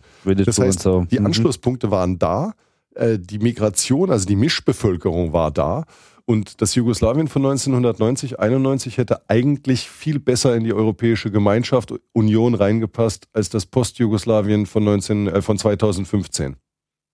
Und wahrscheinlich auch noch besser als so manche osteuropäische Staaten, die in den letzten Jahren dazugekommen sind. Wirtschaftlich viel stärker, viel besser gebildet. Alles das ist mittlerweile weg. Ich habe vor kurzem eine Karte von der bosnischen Exportindustrie 1991 gefunden. Bosnien war ein Hardcore-Exporteur. Die hatten wirklich von Schwerindustrie bis zur Textilfertigung alles. Mittlerweile ist Bosnien komplett deindustrialisiert, da wird gar nichts mehr produziert. Äh, dementsprechend wenig würde man jetzt auch aus ökonomischen Überlegungen so ein Gebiet aufnehmen wollen. 91 hätte es schon Schnäppchen werden können für Europa. Hm. Drückend. Wie ist es denn jetzt äh, konkret gelaufen in, ähm, in Slowenien und Kroatien? Slowenien ist der Tiger. Slowenien äh, hat sich fast problemlos. Gab ein paar, es gab ein paar kleinere Probleme und es bestehen auch noch ein paar kleinere Probleme, zum Beispiel mit Papierlosen aus den ehemaligen südlichen jugoslawischen Republiken, wo der slowenische Staat, die der slowenische Staat nicht früh genug äh, naturalisiert hat. Aber ansonsten hat sich Slowenien auf den Beitritt vorbereitet, hat den Beitritt bekommen und ist beigetreten. Und äh, man hat ja auch über Slowenien im Rahmen der EU nie ein böses Wort gehört. Also ganz im Gegenteil, wenn man Diskussionen mit äh, zwischen EU-Staaten hat, wird Slowenien immer so mit Polen, so, so muss man es machen. Mhm. Das ist ganz wunderbar. Mhm. Äh, nun muss man dazu sagen, Slowenien gehörte ja vorher auch schon ein paar hundert Jahre zum Habsburgerreich. Das heißt, auch die gewachsenen alten slowenischen Industrien standen in traditionellen, äh, Jahrzehnte wenn nicht Jahrhunderte alten Kontakten zu entsprechenden Industrien in Österreich, Italien und so weiter, Tschechien. Äh, Jugoslawien war ebenfalls an die Wirtschaft der Europäischen Gemeinschaft bereits angebunden vor Ende des Kommunismus. Das heißt, auch da bestanden Beziehungen. Das hat ganz gut funktioniert und Slowenien hat es geschafft, was eigentlich ein Kunststück ist, zwar Jugoslawien zu verlassen, aber den ex-jugoslawischen Markt voll zu behalten. Um nicht zu sagen, Slowenien ist so in vielerlei Hinsicht ein bisschen so wie die Bundesrepublik vom ökonomischen Verhalten her. Die sind sehr sparsam nach innen. Alle Achtung davor übrigens, aber ein entsprechend aggressiver Exporteur. Man sagt zum Beispiel, in Bosnien hat kein Mensch mehr eine Kuh, weil die slowenische Milch im Supermarkt so billig ist, dass man dafür nicht das Kuhfutter kaufen kann, geschweige denn die Weide. Mhm. Und insofern macht die slowenische Exportwirtschaft es unmöglich, dass Gebiete in, in, in, im Unland Sloweniens sich entwickeln. Mhm. Also sozusagen nochmal so eine kleine, ähm, so, wirklich so auch der Gateway sozusagen in den ex-jugoslawischen Raum. Ja, und halt auch der Gateway in dem Sinne, bei uns hat man immer von den Märkten im Osten gesprochen und völlig vergessen, dass um Märkte zu haben, also Gebiete, in denen Käufer sind, muss es in den Gebieten Kaufkraft haben und ohne die, die Kaufkraft entsteht dadurch, dass die Leute auch irgendwas herstellen. Deshalb haben wir keine riesigen Märkte in der Ukraine und äh, in Weißrussland, wo nichts hergestellt wird, wo die Leute kein Geld verdienen, kaufen die dann auch nicht unsere Produkte. Mhm. Und da hat sich dann die gesamte schöne Erzählung von der freien Marktwirtschaft auch schon wieder in Luft aufgelöst. Und äh, wie gesagt, das ist so positiv wie negativ, genauso wie Slowenien natürlich als Migrationspunkt. Ne? In Slowenien leben ganz viele Slowenen, denen ihre Großeltern aus Serbien, Kroatien, Bosnien, Kosovo und so weiter eingewandert sind. Diese Leute sind längst Slowenen, äh, also auch von ihrem gesamten Gehabe. Zum Teil haben sie sogar ihre Nachnamen slowenisiert, aber die haben natürlich noch immer Familie da und über die Familie kommt noch immer Bevölkerung an, die dann Slowenien kennenlernt, möglicherweise ihre berufliche Sozialisation oder ihre akademische oder ihre Ausbildung äh, in Slowenien macht und dann möglicherweise zurückmigriert. Und das hat natürlich positive Effekte für die Herkunftsgebiete. Ich will das nicht verdammen. Ich will auch, äh, äh, die gute slowenische Milch ist ein Problem für die bosnische Milchproduktion. Aber deshalb ist die gute slowenische Milch natürlich noch immer besser, als wenn es in Bosnien keine Milch gäbe. Das sind alles zweischneidige Geschichten und es ist immer sehr schwierig, gerade wenn man sich in Europa bewegt. Ich nehme an, in anderen Teilen der Welt auch, da kenne ich mich bloß nicht so gut aus. So genau zu sagen, was eigentlich ganz böse ist und was ganz gut ist, weil oft sind äh, die Phänomene beides. Der Weg von äh, Kroatien war jetzt aber nicht ganz so einfach. Nein, zumal Kroatien ja diesen schlimmen Krieg hatte. Kroatien hat über ja, von 91 bis 95 ein Drittel seines Territoriums nicht kontrolliert. Kroatien hatte Binnenflüchtlinge in großer Menge. Das hatte Slowenien nicht. Slowenien hatte eine Menge Flüchtlinge aus Kroatien und Bosnien, aber keine Binnenflüchtlinge. Kroatien ist größer, weniger kompakt und äh, ja auch sehr divers. Die drei Teile Kroatiens, Slawonien, also das, was so Richtung Slowakei, Ungarn liegt, oben, mhm. äh, ist ein landwirtschaftliches Gebiet mit industriellen Kernen drin, aber mit alter Industrie. Das Gebiet um Zagreb ist sehr stark geprägt durch Landwirtschaft und aber auch die Großstadt Zagreb und Städte wie Karlovac und Sisak, die ebenfalls alte Industrien haben. Zagreb ist natürlich auch ein Dienstleistungszentrum und die Küste wiederum ist geprägt von Werftindustrie und so weiter und so fort. Das ist sehr unterschiedlich. Das ist auch kulturell sehr unterschiedlich. Und Tourismus und, wahrscheinlich auch. Tourismus natürlich auch mhm. ganz stark, mhm. ja, was es in den anderen Teilen Kroatiens sehr wenig gibt, wenn man die Plitvicer Seen jetzt ausnimmt, den Nationalpark an der bosnischen Grenze. So, Kroatien ist also schwieriger und Kroatien hat auch ganz andere Probleme gehabt. Also diese alten Industrien beispielsweise, die sind natürlich nach Ende der Kriege in den 90ern und mit der Forderung der Europäischen Union, Leute, hört auf, hier zu subventionieren, in die Knie gegangen. Also Slowenien ist ein Ökonom, äh, Slo Slowenien, Verzeihung. Slawonien, der obere Teil Kroatiens, ja. ist ein ökonomisches Notstandsgebiet. Der Teil um Zagreb rum prosperiert vor sich hin, wobei man nie ganz sicher sein kann, ob der nicht eigentlich vor allem deswegen prosperiert, weil das nun mal die Hauptstadt ist und da jede Menge Geld durchläuft. Ja. Und der Teil äh, unten, also Istrien und Dalmatien, das Küstengebiet, beschweren sich heute über Kroatien in demselben Ton, in dem sie sich früher über Jugoslawien beschwert haben. Also wo früher gesagt wurde, die in Belgrad, die nehmen uns das ganze Geld weg, was wir im Tourismus verdienen und verteilen das in irgendwelche Idiotengebiete in Bosnien und Kosovo heißt das heute, die in Zagreb, die nehmen uns das ganze Geld ab, was wir verdienen und verteilen es in Slawonien oder in der Lika. Okay. Nichtsdestotrotz ist der kroatische Beitritt gelungen und man muss auch tatsächlich sagen, er ist in vieler Hinsicht positiv. Also von der Infrastruktur Kroatiens, die wirklich mittlerweile so ist wie in einem europäischen Land, über der Druck, den Druck, der auf das Justizsystem gemacht worden ist. Es gibt noch immer einen entsetzlichen Prozessstau, aber es geht so langsam schneller. Über das heutige Verhalten eines kroatischen Polizisten im Vergleich zu einem Verhalten eines kroatischen Polizisten vor 20 Jahren, der dich also grundsätzlich geduzt hat, mhm. der grundsätzlich despektierlich benommen hat, indem man also ich spreche fließend Serbokroatisch und mir ist es dann halt schon passiert, dass ich in solchen Gesprächen dann irgendwann gesagt habe, hören Sie mal, also erstens mal reden Sie nicht so mit mir. Und zweitens mal ist Ihnen eigentlich bewusst, dass ich hier Tourist bin und Geld in Ihrem Land lasse. Wer sind Sie denn eigentlich? und ich habe in den 90er Jahren für die internationale Polizei in Bosnien gearbeitet und habe auch eine Menge darüber gelernt, wie gute Polizisten kommunizieren und kann das mittlerweile auch. Und ich habe Polizisten richtig zusammengeschnauzt auf der Straße gesagt, sind Sie denn verrückt? Sie repräsentieren hier den Staat Kroatien. Wie benehmen Sie sich denn? Und das äh, hat sich in Kroatien wirklich geändert für meine Begriffe. Die kroatische Polizei ist viel professioneller, als sie vorher war. Also es gibt viele Aspekte.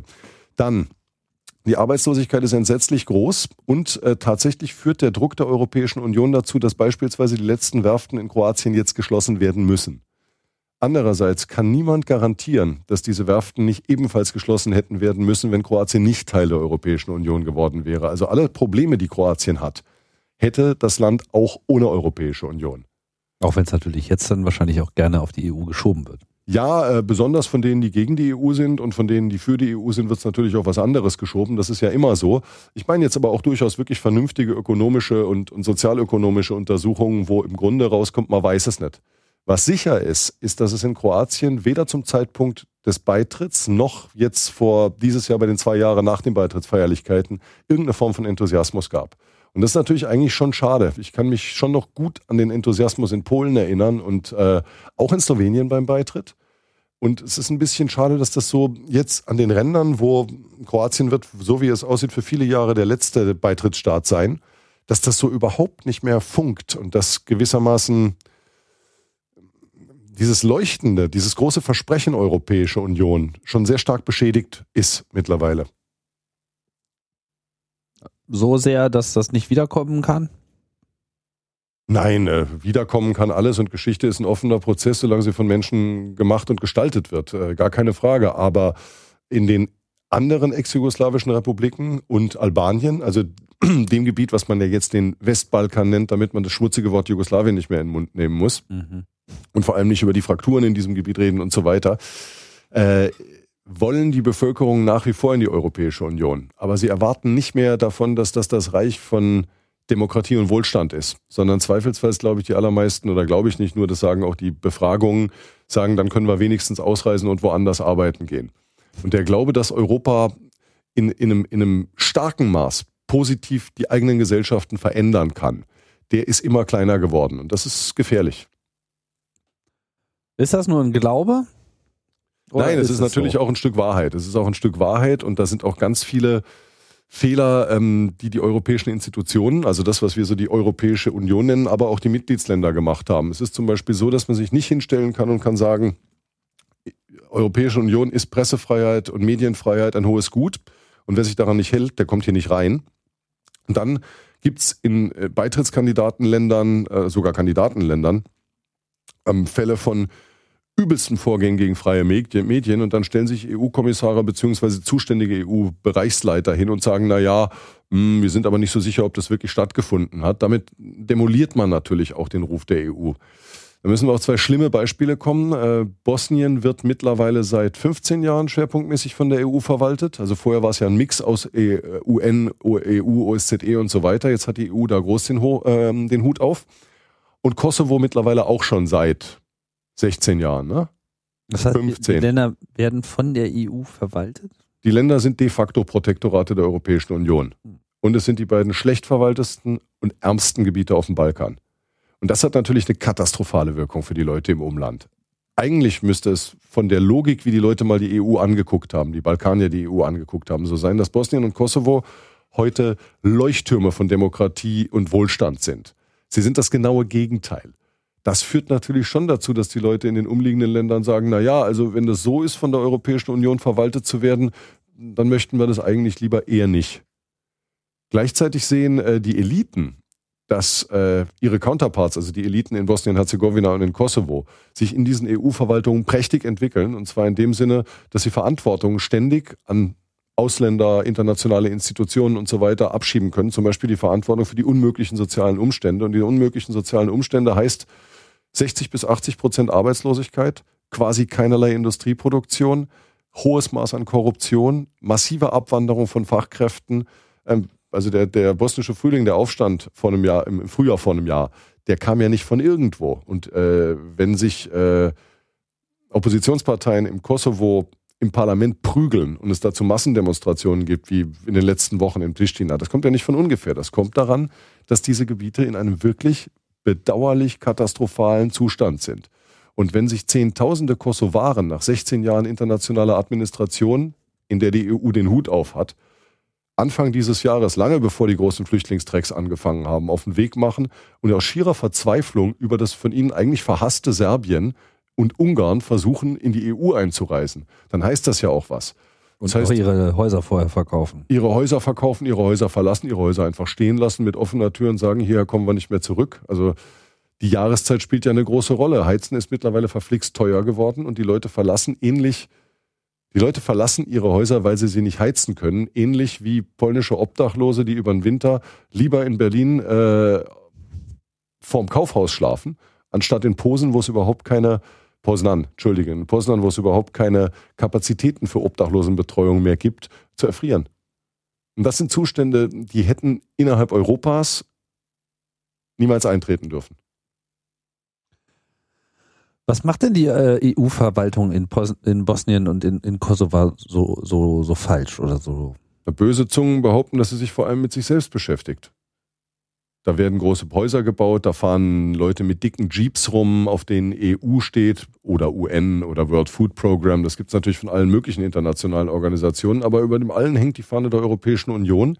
Die verdienen ein zigfaches von dem, was man selbst in gut bezahlten Positionen da unten verdienen kann, können dafür aber die Lokalsprache ganz selten, deshalb brauchen sie auch alle Übersetzer und Fahrer und so weiter und machen halt Meetings. Und sie machen sehr wenig on the ground.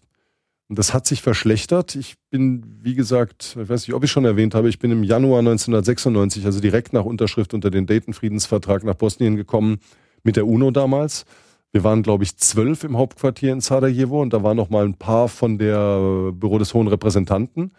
Das waren alles Leute mit viel Ahnung, die in den meisten Fällen die Lokalsprachen sprachen oder doch zumindest verstanden, lange vor Ort waren, tiefen Wissen hatten und unglaublich enthusiastisch waren. Je länger diese Organisationen vor Ort geblieben sind, desto bürokratisierter sind sie geworden, desto weniger haben sie Kontakt mit der normalen Bevölkerung und deren Realitäten gehabt. Also man kann heute sagen, dass äh, Sarajevo, die Hauptstadt Bosniens, und Pristina, die Hauptstadt des Kosovos, das sind Satelliten, die über diesen Ländern schweben, aber keinerlei Bodenkontakt haben. Und wenn ein Lokaler, Locals werden die Menschen genannt, also ein Bosnier oder Kosovarer, eine Bosnierin, eine Kosovarin, gut Englisch, gut Deutsch oder sonst irgendwas kann und es schafft, einen Arbeitsplatz in diesem Spektrum zu kriegen, dann gehören sie zu den reichen Menschen in diesen Ländern.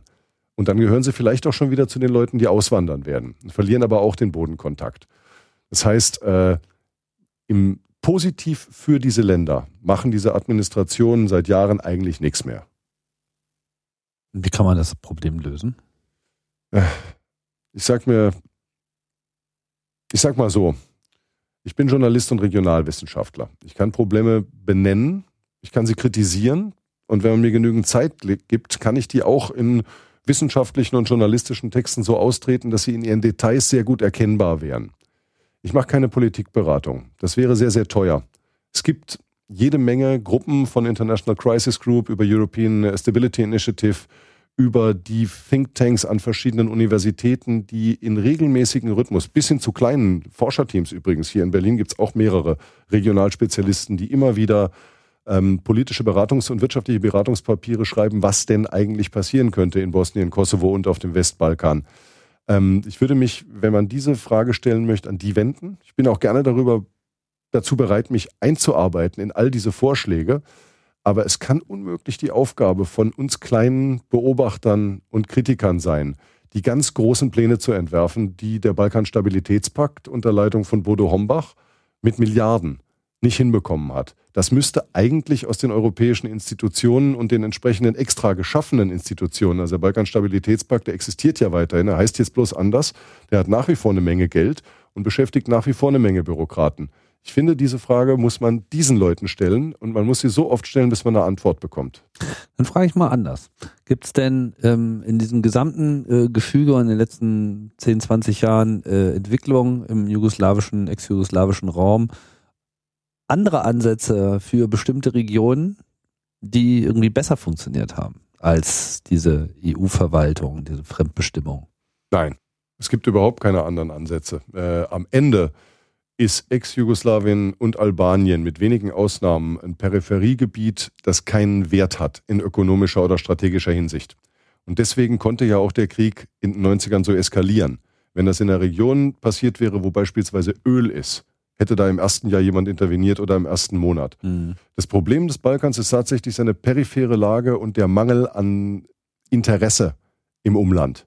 Das einzige Interesse, was wir da haben können oder was Europa da haben kann, um nicht immer wir für uns zu sagen, das ist ja auch so eine. Das Interesse, was Europa da tatsächlich haben kann, ist das Interesse an den Menschen.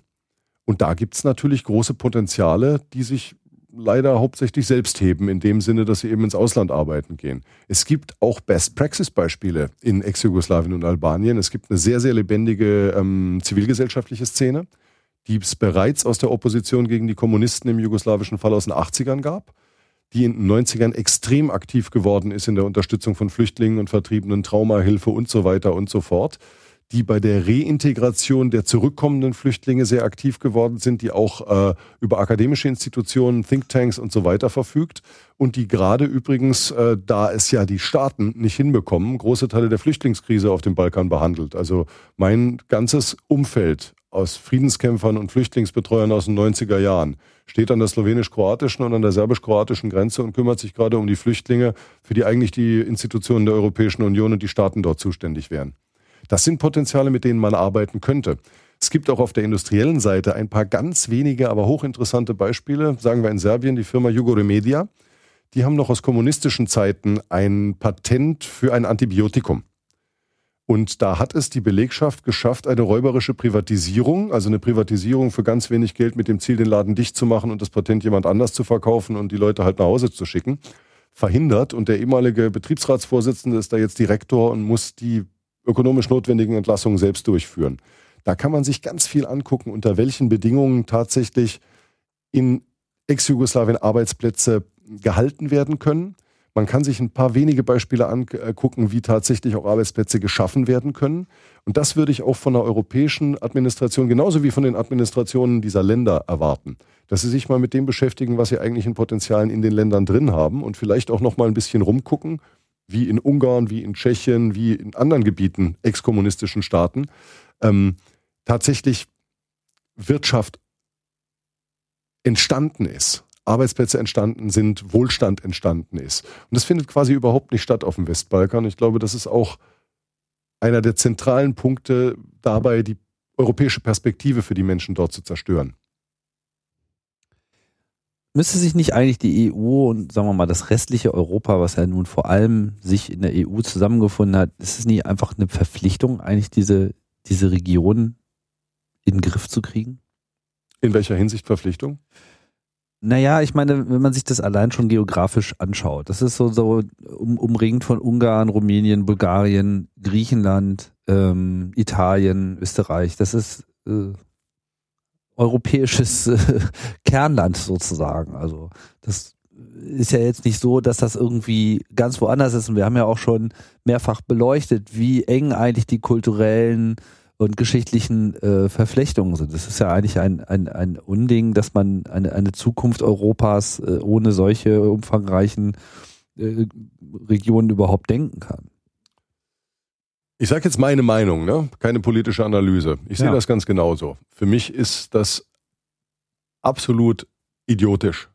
Es ist bereits völlig idiotisch, dass das alte Jugoslawien nicht ähm, against all odds in die europäische Gemeinschaft integriert worden ist äh, ich habe, ohne irgendwas gegen Bulgaren und Rumänen oder gegen Bulgarien und Rumänien zu haben, es ähnlich wie die Ex-Jugoslawen, wie meine ex-jugoslawischen Freunde fast als Beleidigung empfunden, dass diese beiden ex-stalinistischen Diktaturen in die EU gekommen sind vor den ex-jugoslawischen Staaten, also ab, mit Ausnahme von Slowenien. Nur muss man eingestehen, daran hatten die ex-jugoslawischen Staaten auch ihren Anteil, ja. Rumänien und Bulgarien ja auch.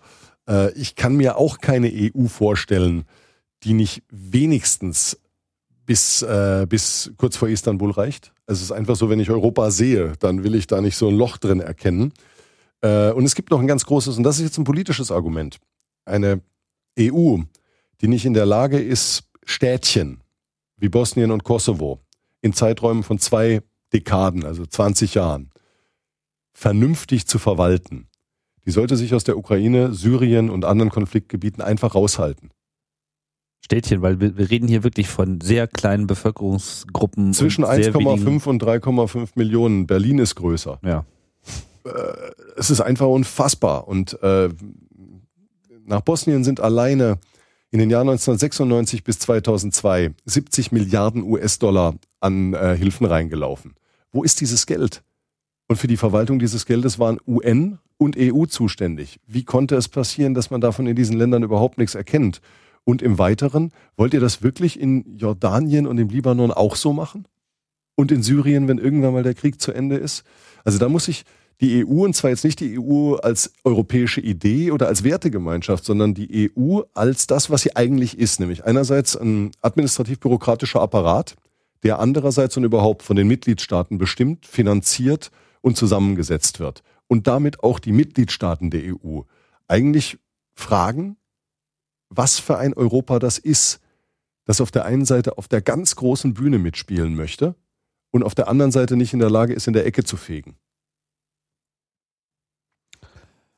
Was könnte, ähm, was, was, was steht jetzt sozusagen als wichtigstes äh, an für diese Auseinandersetzung mit dieser Region?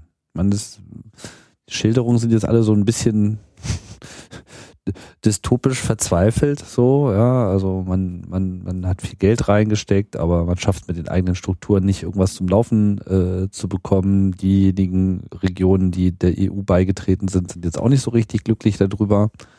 Muss, hier, muss ich jetzt erstmal Slowenien und Kroatien noch mehr als Erfolgsmodell herausstellen, um in den äh, anderen Gebieten nochmal eine neue Lust auf Europa zu erzeugen oder ist es mehr Europa, was sich eigentlich mehr diesen Regionen zuwenden muss? Das sind Fragen, die wir bis März, vielleicht bis Juni dieses Jahres hätten ausgiebig diskutieren können und noch ausgiebiger diskutieren können und wir hätten uns darum drehen können und aufmachen und zumachen. Das haben wir auch in vielen Veranstaltungen, auch bei Heinrich Böll gemacht, über die ich unter anderem berichtet habe. Mhm. Nur dieses Jahr hat sich alles geändert. Und die Diskussionen, die wir bis März diesen Jahres geführt haben, die können wir uns jetzt sparen.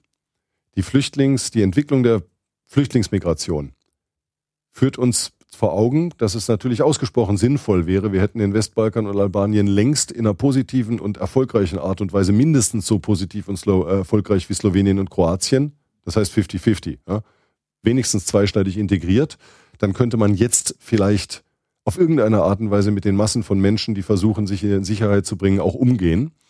Aber de facto ist es ja jetzt gar nicht mehr das Thema. Also umgehen im Sinne von verteilen oder verteilen, vernünftige administrative Art und Weise behandeln. Äh, ich meine, es ist nicht das erste Mal in der Geschichte, dass jemand eine Zeltstadt aufstellt, äh, auch im Winter und die irgendwo heizen muss. So Leute gibt's beim Roten Kreuz, die gibt's bei UNHCR, die gibt's auch unter Europäern. Also irgendwer löst ja die restlichen, oder arbeitet ja mit den restlichen Flüchtlingskrisen auf diesem Planeten auch. Im Moment ist doch das Problem gar nicht der Westbalkan. Das Problem ist doch die Europäische Union, die sich äh, nach ihrem Komplettversagen in der Frage der griechischen Schulden und auch, also was heißt Komplettversagen? Das ist so plakativ. Was in der Frage der griechischen Schulden passiert ist, ist, dass die gesamte Welt sehen kann, dass es Europa zwar als Währungsgemeinschaft gibt, irgendwie, aber nicht als politische Gemeinschaft. Die ziehen alle in verschiedenen Richtungen, haben völlig unterschiedliche Interessen. Also polemisch betrachtet haben wir uns da zum Löffel gemacht. Praktisch betrachtet haben wir gezeigt, dass die Europäische Union weder so vertieft noch so funktionsfähig ist, wie wir das eigentlich bisher angenommen haben in Europa. Und das macht mir, um es mal ganz klar zu sagen, auch Angst. Und jetzt in dieser Flüchtlingskrise zeigt sich ein Mangel an, ja, ja, nehmen wir mal den Begriff der Solidarität nicht als einen hehren Wert, sondern als das, was er vom Lateinischen betrachtet bedeutet, nämlich äh, Sicherheit in dem Sinne, dass wenn ich mich an meinen Nachbarn lehne, dass der dann auch solide stehen bleibt. Und im Moment ist es so, dass wenn man sich versucht, an seinen Nachbarn zu lehnen innerhalb von Europas, kann man sicher sein, dass man ins Nichts fährt, weil der Nachbar geht in dem Moment, wo er sieht, dass man sich beugt, zwei Meter weiter und lässt da schon mit den anderen Nachbarn stehen. Äh, tatsächlich jetzt nicht mehr aus irgendwelchen übergeordneten Gründen, sondern die Europäische Union muss sich, bevor sie irgendwas tut, selbst konsolidieren und selbst finden. Und das heißt jetzt auf die Eliten innerhalb der Europäischen Union. Die müssen sich die Frage stellen, wollt ihr eigentlich diesen Staatenverbund, Bundesstaat und so weiter? Der vorherige ehemalige Kommissionspräsident Barroso hat es ja gesagt, Europa muss sich in eine Föderation verwandeln. Das sagt der jetzige Kommissionspräsident auch. Auf der anderen Seite ist der jetzige Kommissionspräsident ja in seiner Position wohlgemerkt, nicht als Mensch, äh, ein Produkt eines Geschacheres zwischen Institutionen und Mitgliedstaaten und einem Parlament, das sich auch noch nicht so richtig gefunden hat. Im Moment mache ich mir viel mehr Sorgen über die Zukunft der Europäischen Union als über die Zukunft der Staaten des Westbalkans im Verhältnis zu dieser Europäischen Union oder auch ohne Verhältnis. Eigentlich ist ja die Union erstmal am Zug, sich selbst zu finden. Und zwar wirklich. Um und dann wieder in die Rolle zu kommen, auch wirklich Problemlöser zu sein. Ja, sie muss erstmal ihre eigenen Probleme auf die Reihe kriegen. Und das Blöde ist, das klingt dann immer so, das haben wir ja auch im letzten Jahr schon auf, die, auf diversen Diskussionen, Foren, Tagungen und so weiter gehabt, wo dann der Bundestagspräsident oder diverse andere wichtige deutsche Politiker gesagt haben, jetzt ist mit der nächsten Aufnahme mal langsam und so. Aber es ist doch schlimmer. Es ist ja nicht so, dass die Europäische Union jetzt sagen könnte, okay, wir kümmern uns jetzt erstmal um unsere eigene Konsolidierung und bringen und dann machen wir da weiter. Sondern das da weiter entwickelt sich ja in der Zwischenzeit auch weiter. Und was sich zurzeit entwickelt in der Türkei, die man mit einem Halbkandidatenstatus so lange vor der Tür gelassen hat und ihr immer wieder klar zu erkennen gegeben hat, eigentlich wollen wir euch, eigentlich wollen wir nicht, dass jetzt die türkischen politischen Eliten auch nicht mehr in die Europäische Union wollen. Und ein Teil der türkischen politischen Eliten kehrt dann zu einem autoritären Regierungsmodell zurück. Man könnte fast sagen, ähm, entwickelt ein neues autoritäres, mehr oder minder. Ne? Gelenkte Demokratie wäre vielleicht von Russland aus betrachtet der richtige Ausdruck, der dann auch nicht mehr kompatibel mit irgendwelchen äh, europäischen oder EU Forms of Governing, Formen der Reformen des Regierens sind und auch gar nicht mehr sein muss. Und das wirkt natürlich auf die Regierung Makedoniens und auch auf die Regierung Serbiens. Und äh, machen wir uns nichts vor, das wirkt auch auf die Regierung Bulgariens. Und das wirkt auch auf die Regierung Ungarns. Und das, äh, wir können jetzt die derzeitigen Schwierigkeiten der Europäischen Union mit ihren Nachbarstaaten auch wieder stundenlang diskutieren. Es gibt leider richtig viele und es fehlt ein gemeinsames Verhalten der europäischen Mitgliedstaaten an dieser Stelle, das dann auch in ein gemeinsames Verhalten der Union münden könnte und in eine gemeinsame definierte Politik. Und ohne das, Freunde, ist das europäische Vereinigungsprojekt hochgradig gefährdet. Ich meine, eigentlich alles äh, verläuft ja immer so ein bisschen in Sinuskurven und auch die Europäische Union ist ja im Prinzip in so einem Tal der Tränen äh, entstanden. Jetzt gab es äh, eine ganze Zeit einen relativ guten Lauf und jetzt findet man sich wieder in so einer neuen äh, Krise unter äh, komplett anderen Bedingungen der, der Weltsituation äh, wieder. Kann natürlich auch sein, dass auch die EU gerade daraus dann irgendwann wieder gestärkt hervorgeht, aber es scheint nicht mehr im Jahre 2015 stattzufinden. Es wäre zu wünschen, es wäre unglaublich zu wünschen, weil äh, bei allem Gemeckere an der EU leben wir hier im reichsten Teil dieses Planeten. Und zwar nicht nur im Sinne von, von reich, äh, dass hier ganz tolle Autos rumfahren, das gibt es in vielen Teilen der Welt, sondern äh, auch die Verteilung des Reichtums von den ganz Reichen zu den Allerärmsten ist global betrachtet bei uns super. Also wir liegen gar nicht so weit auseinander, da gibt es viel schlimmere Bereiche. Ähm, wir sind auch in allen europäischen Staaten äh, mit am besten verwaltet. Also hier gibt's einfach Möglichkeiten, an, zu einem Polizisten zu gehen und zu sagen, ich habe das und das Problem und der Polizist wird das Problem nicht größer machen, sondern kleiner. Man kann zu einem Richter gehen, man kann zu einem Sozialamt gehen. Selbst in Rumänien, also in den ärmeren Staaten der, der EU, gibt es diese Institutionen und sie werden größer und stärker und besser gebaut. Und wenn es einem nicht gefällt, kann man innerhalb der EU noch immer umziehen. Das heißt, äh, ich glaube, dass ganz viele Leute sehr schnell bereit wären, aus so einem, naja, hat halt nicht geklappt Ding heraus, äh, Europa in die Tonne zu treten. Äh, das geht übrigens von links nach rechts und von rechts nach links. Ist ganz interessant, dass es auch auf den extremen politischen Extremen genau dieselben Positionen dazu gibt. Aus ganz anderen Argumentationen. Also der Linksextreme wird internationalistisch und gegen Kolonialismus argumentieren und der Rechtsextreme mit Nation, Volk und so weiter. Äh, aus dem Blickfeld gerät, dass der Rest der Welt ich war gerade in Russland, da ist das übrigens auch nicht anders, äh, auf diese Europäische Union guckt und sich nichts Schnelleres vorstellen kann, als auch in so einem Staat wie einem der Europäischen Union zu leben. Und das gilt durchaus auch für die ärmeren Staaten der Europäischen Union. Und es wäre gut für uns Bürger und noch besser für unsere Politiker, Administratoren und so weiter, wenn wir das, was wir hier haben und was es hier zu verteidigen gilt. Und zwar nicht in dem Sinne verteidigen, Grenze dicht machen, sondern verteidigen von dem Sinne erhalten. Werte erhalten ein bisschen besser schätzen würden. Ja, Rüdiger Rossig, ich glaube, damit können wir den äh, Balkan-Rundumschlag auch äh, abschließen mit diesem äh, Ausblick. Ich bedanke mich. Ich danke. Und es tut mir leid, dass das jetzt äh, doch so pessimistisch und negativ klingt. Äh, es ist einfach das, was, worüber wir zurzeit reden müssen, was sehr problematisch ist. Das heißt aber nicht, dass ich aufhören würde, Europäer zu sein oder mir zu wünschen, dass dieser mein Westbalkan, mein Ex-Jugoslawien, mein Südosteuropa in absehbarer Zukunft Teil eines demokratischen und prosperierenden europäischen großen Projekts werden wird, sondern im Gegenteil. Ich hoffe das weiterhin und ich werde mich auch weiterhin dafür einsetzen. Ja, man hat ja auch gesehen, wenn man so in die äh, Vergangenheit schaut, dass, dass die Dinge sich im, im Krisenfall halt dann auch immer sehr schnell ändern können. Weil am Ende wollen ja alle eigentlich sich nicht mehr auf die Oma hauen. Das haben wir nun in äh, Europa nun genug gehabt. Inshallah. okay, ich sage nochmal Tschüss. Äh, und danke fürs Zuhören hier bei Fokus Europa.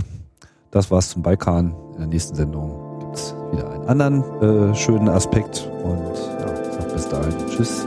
Bis bald.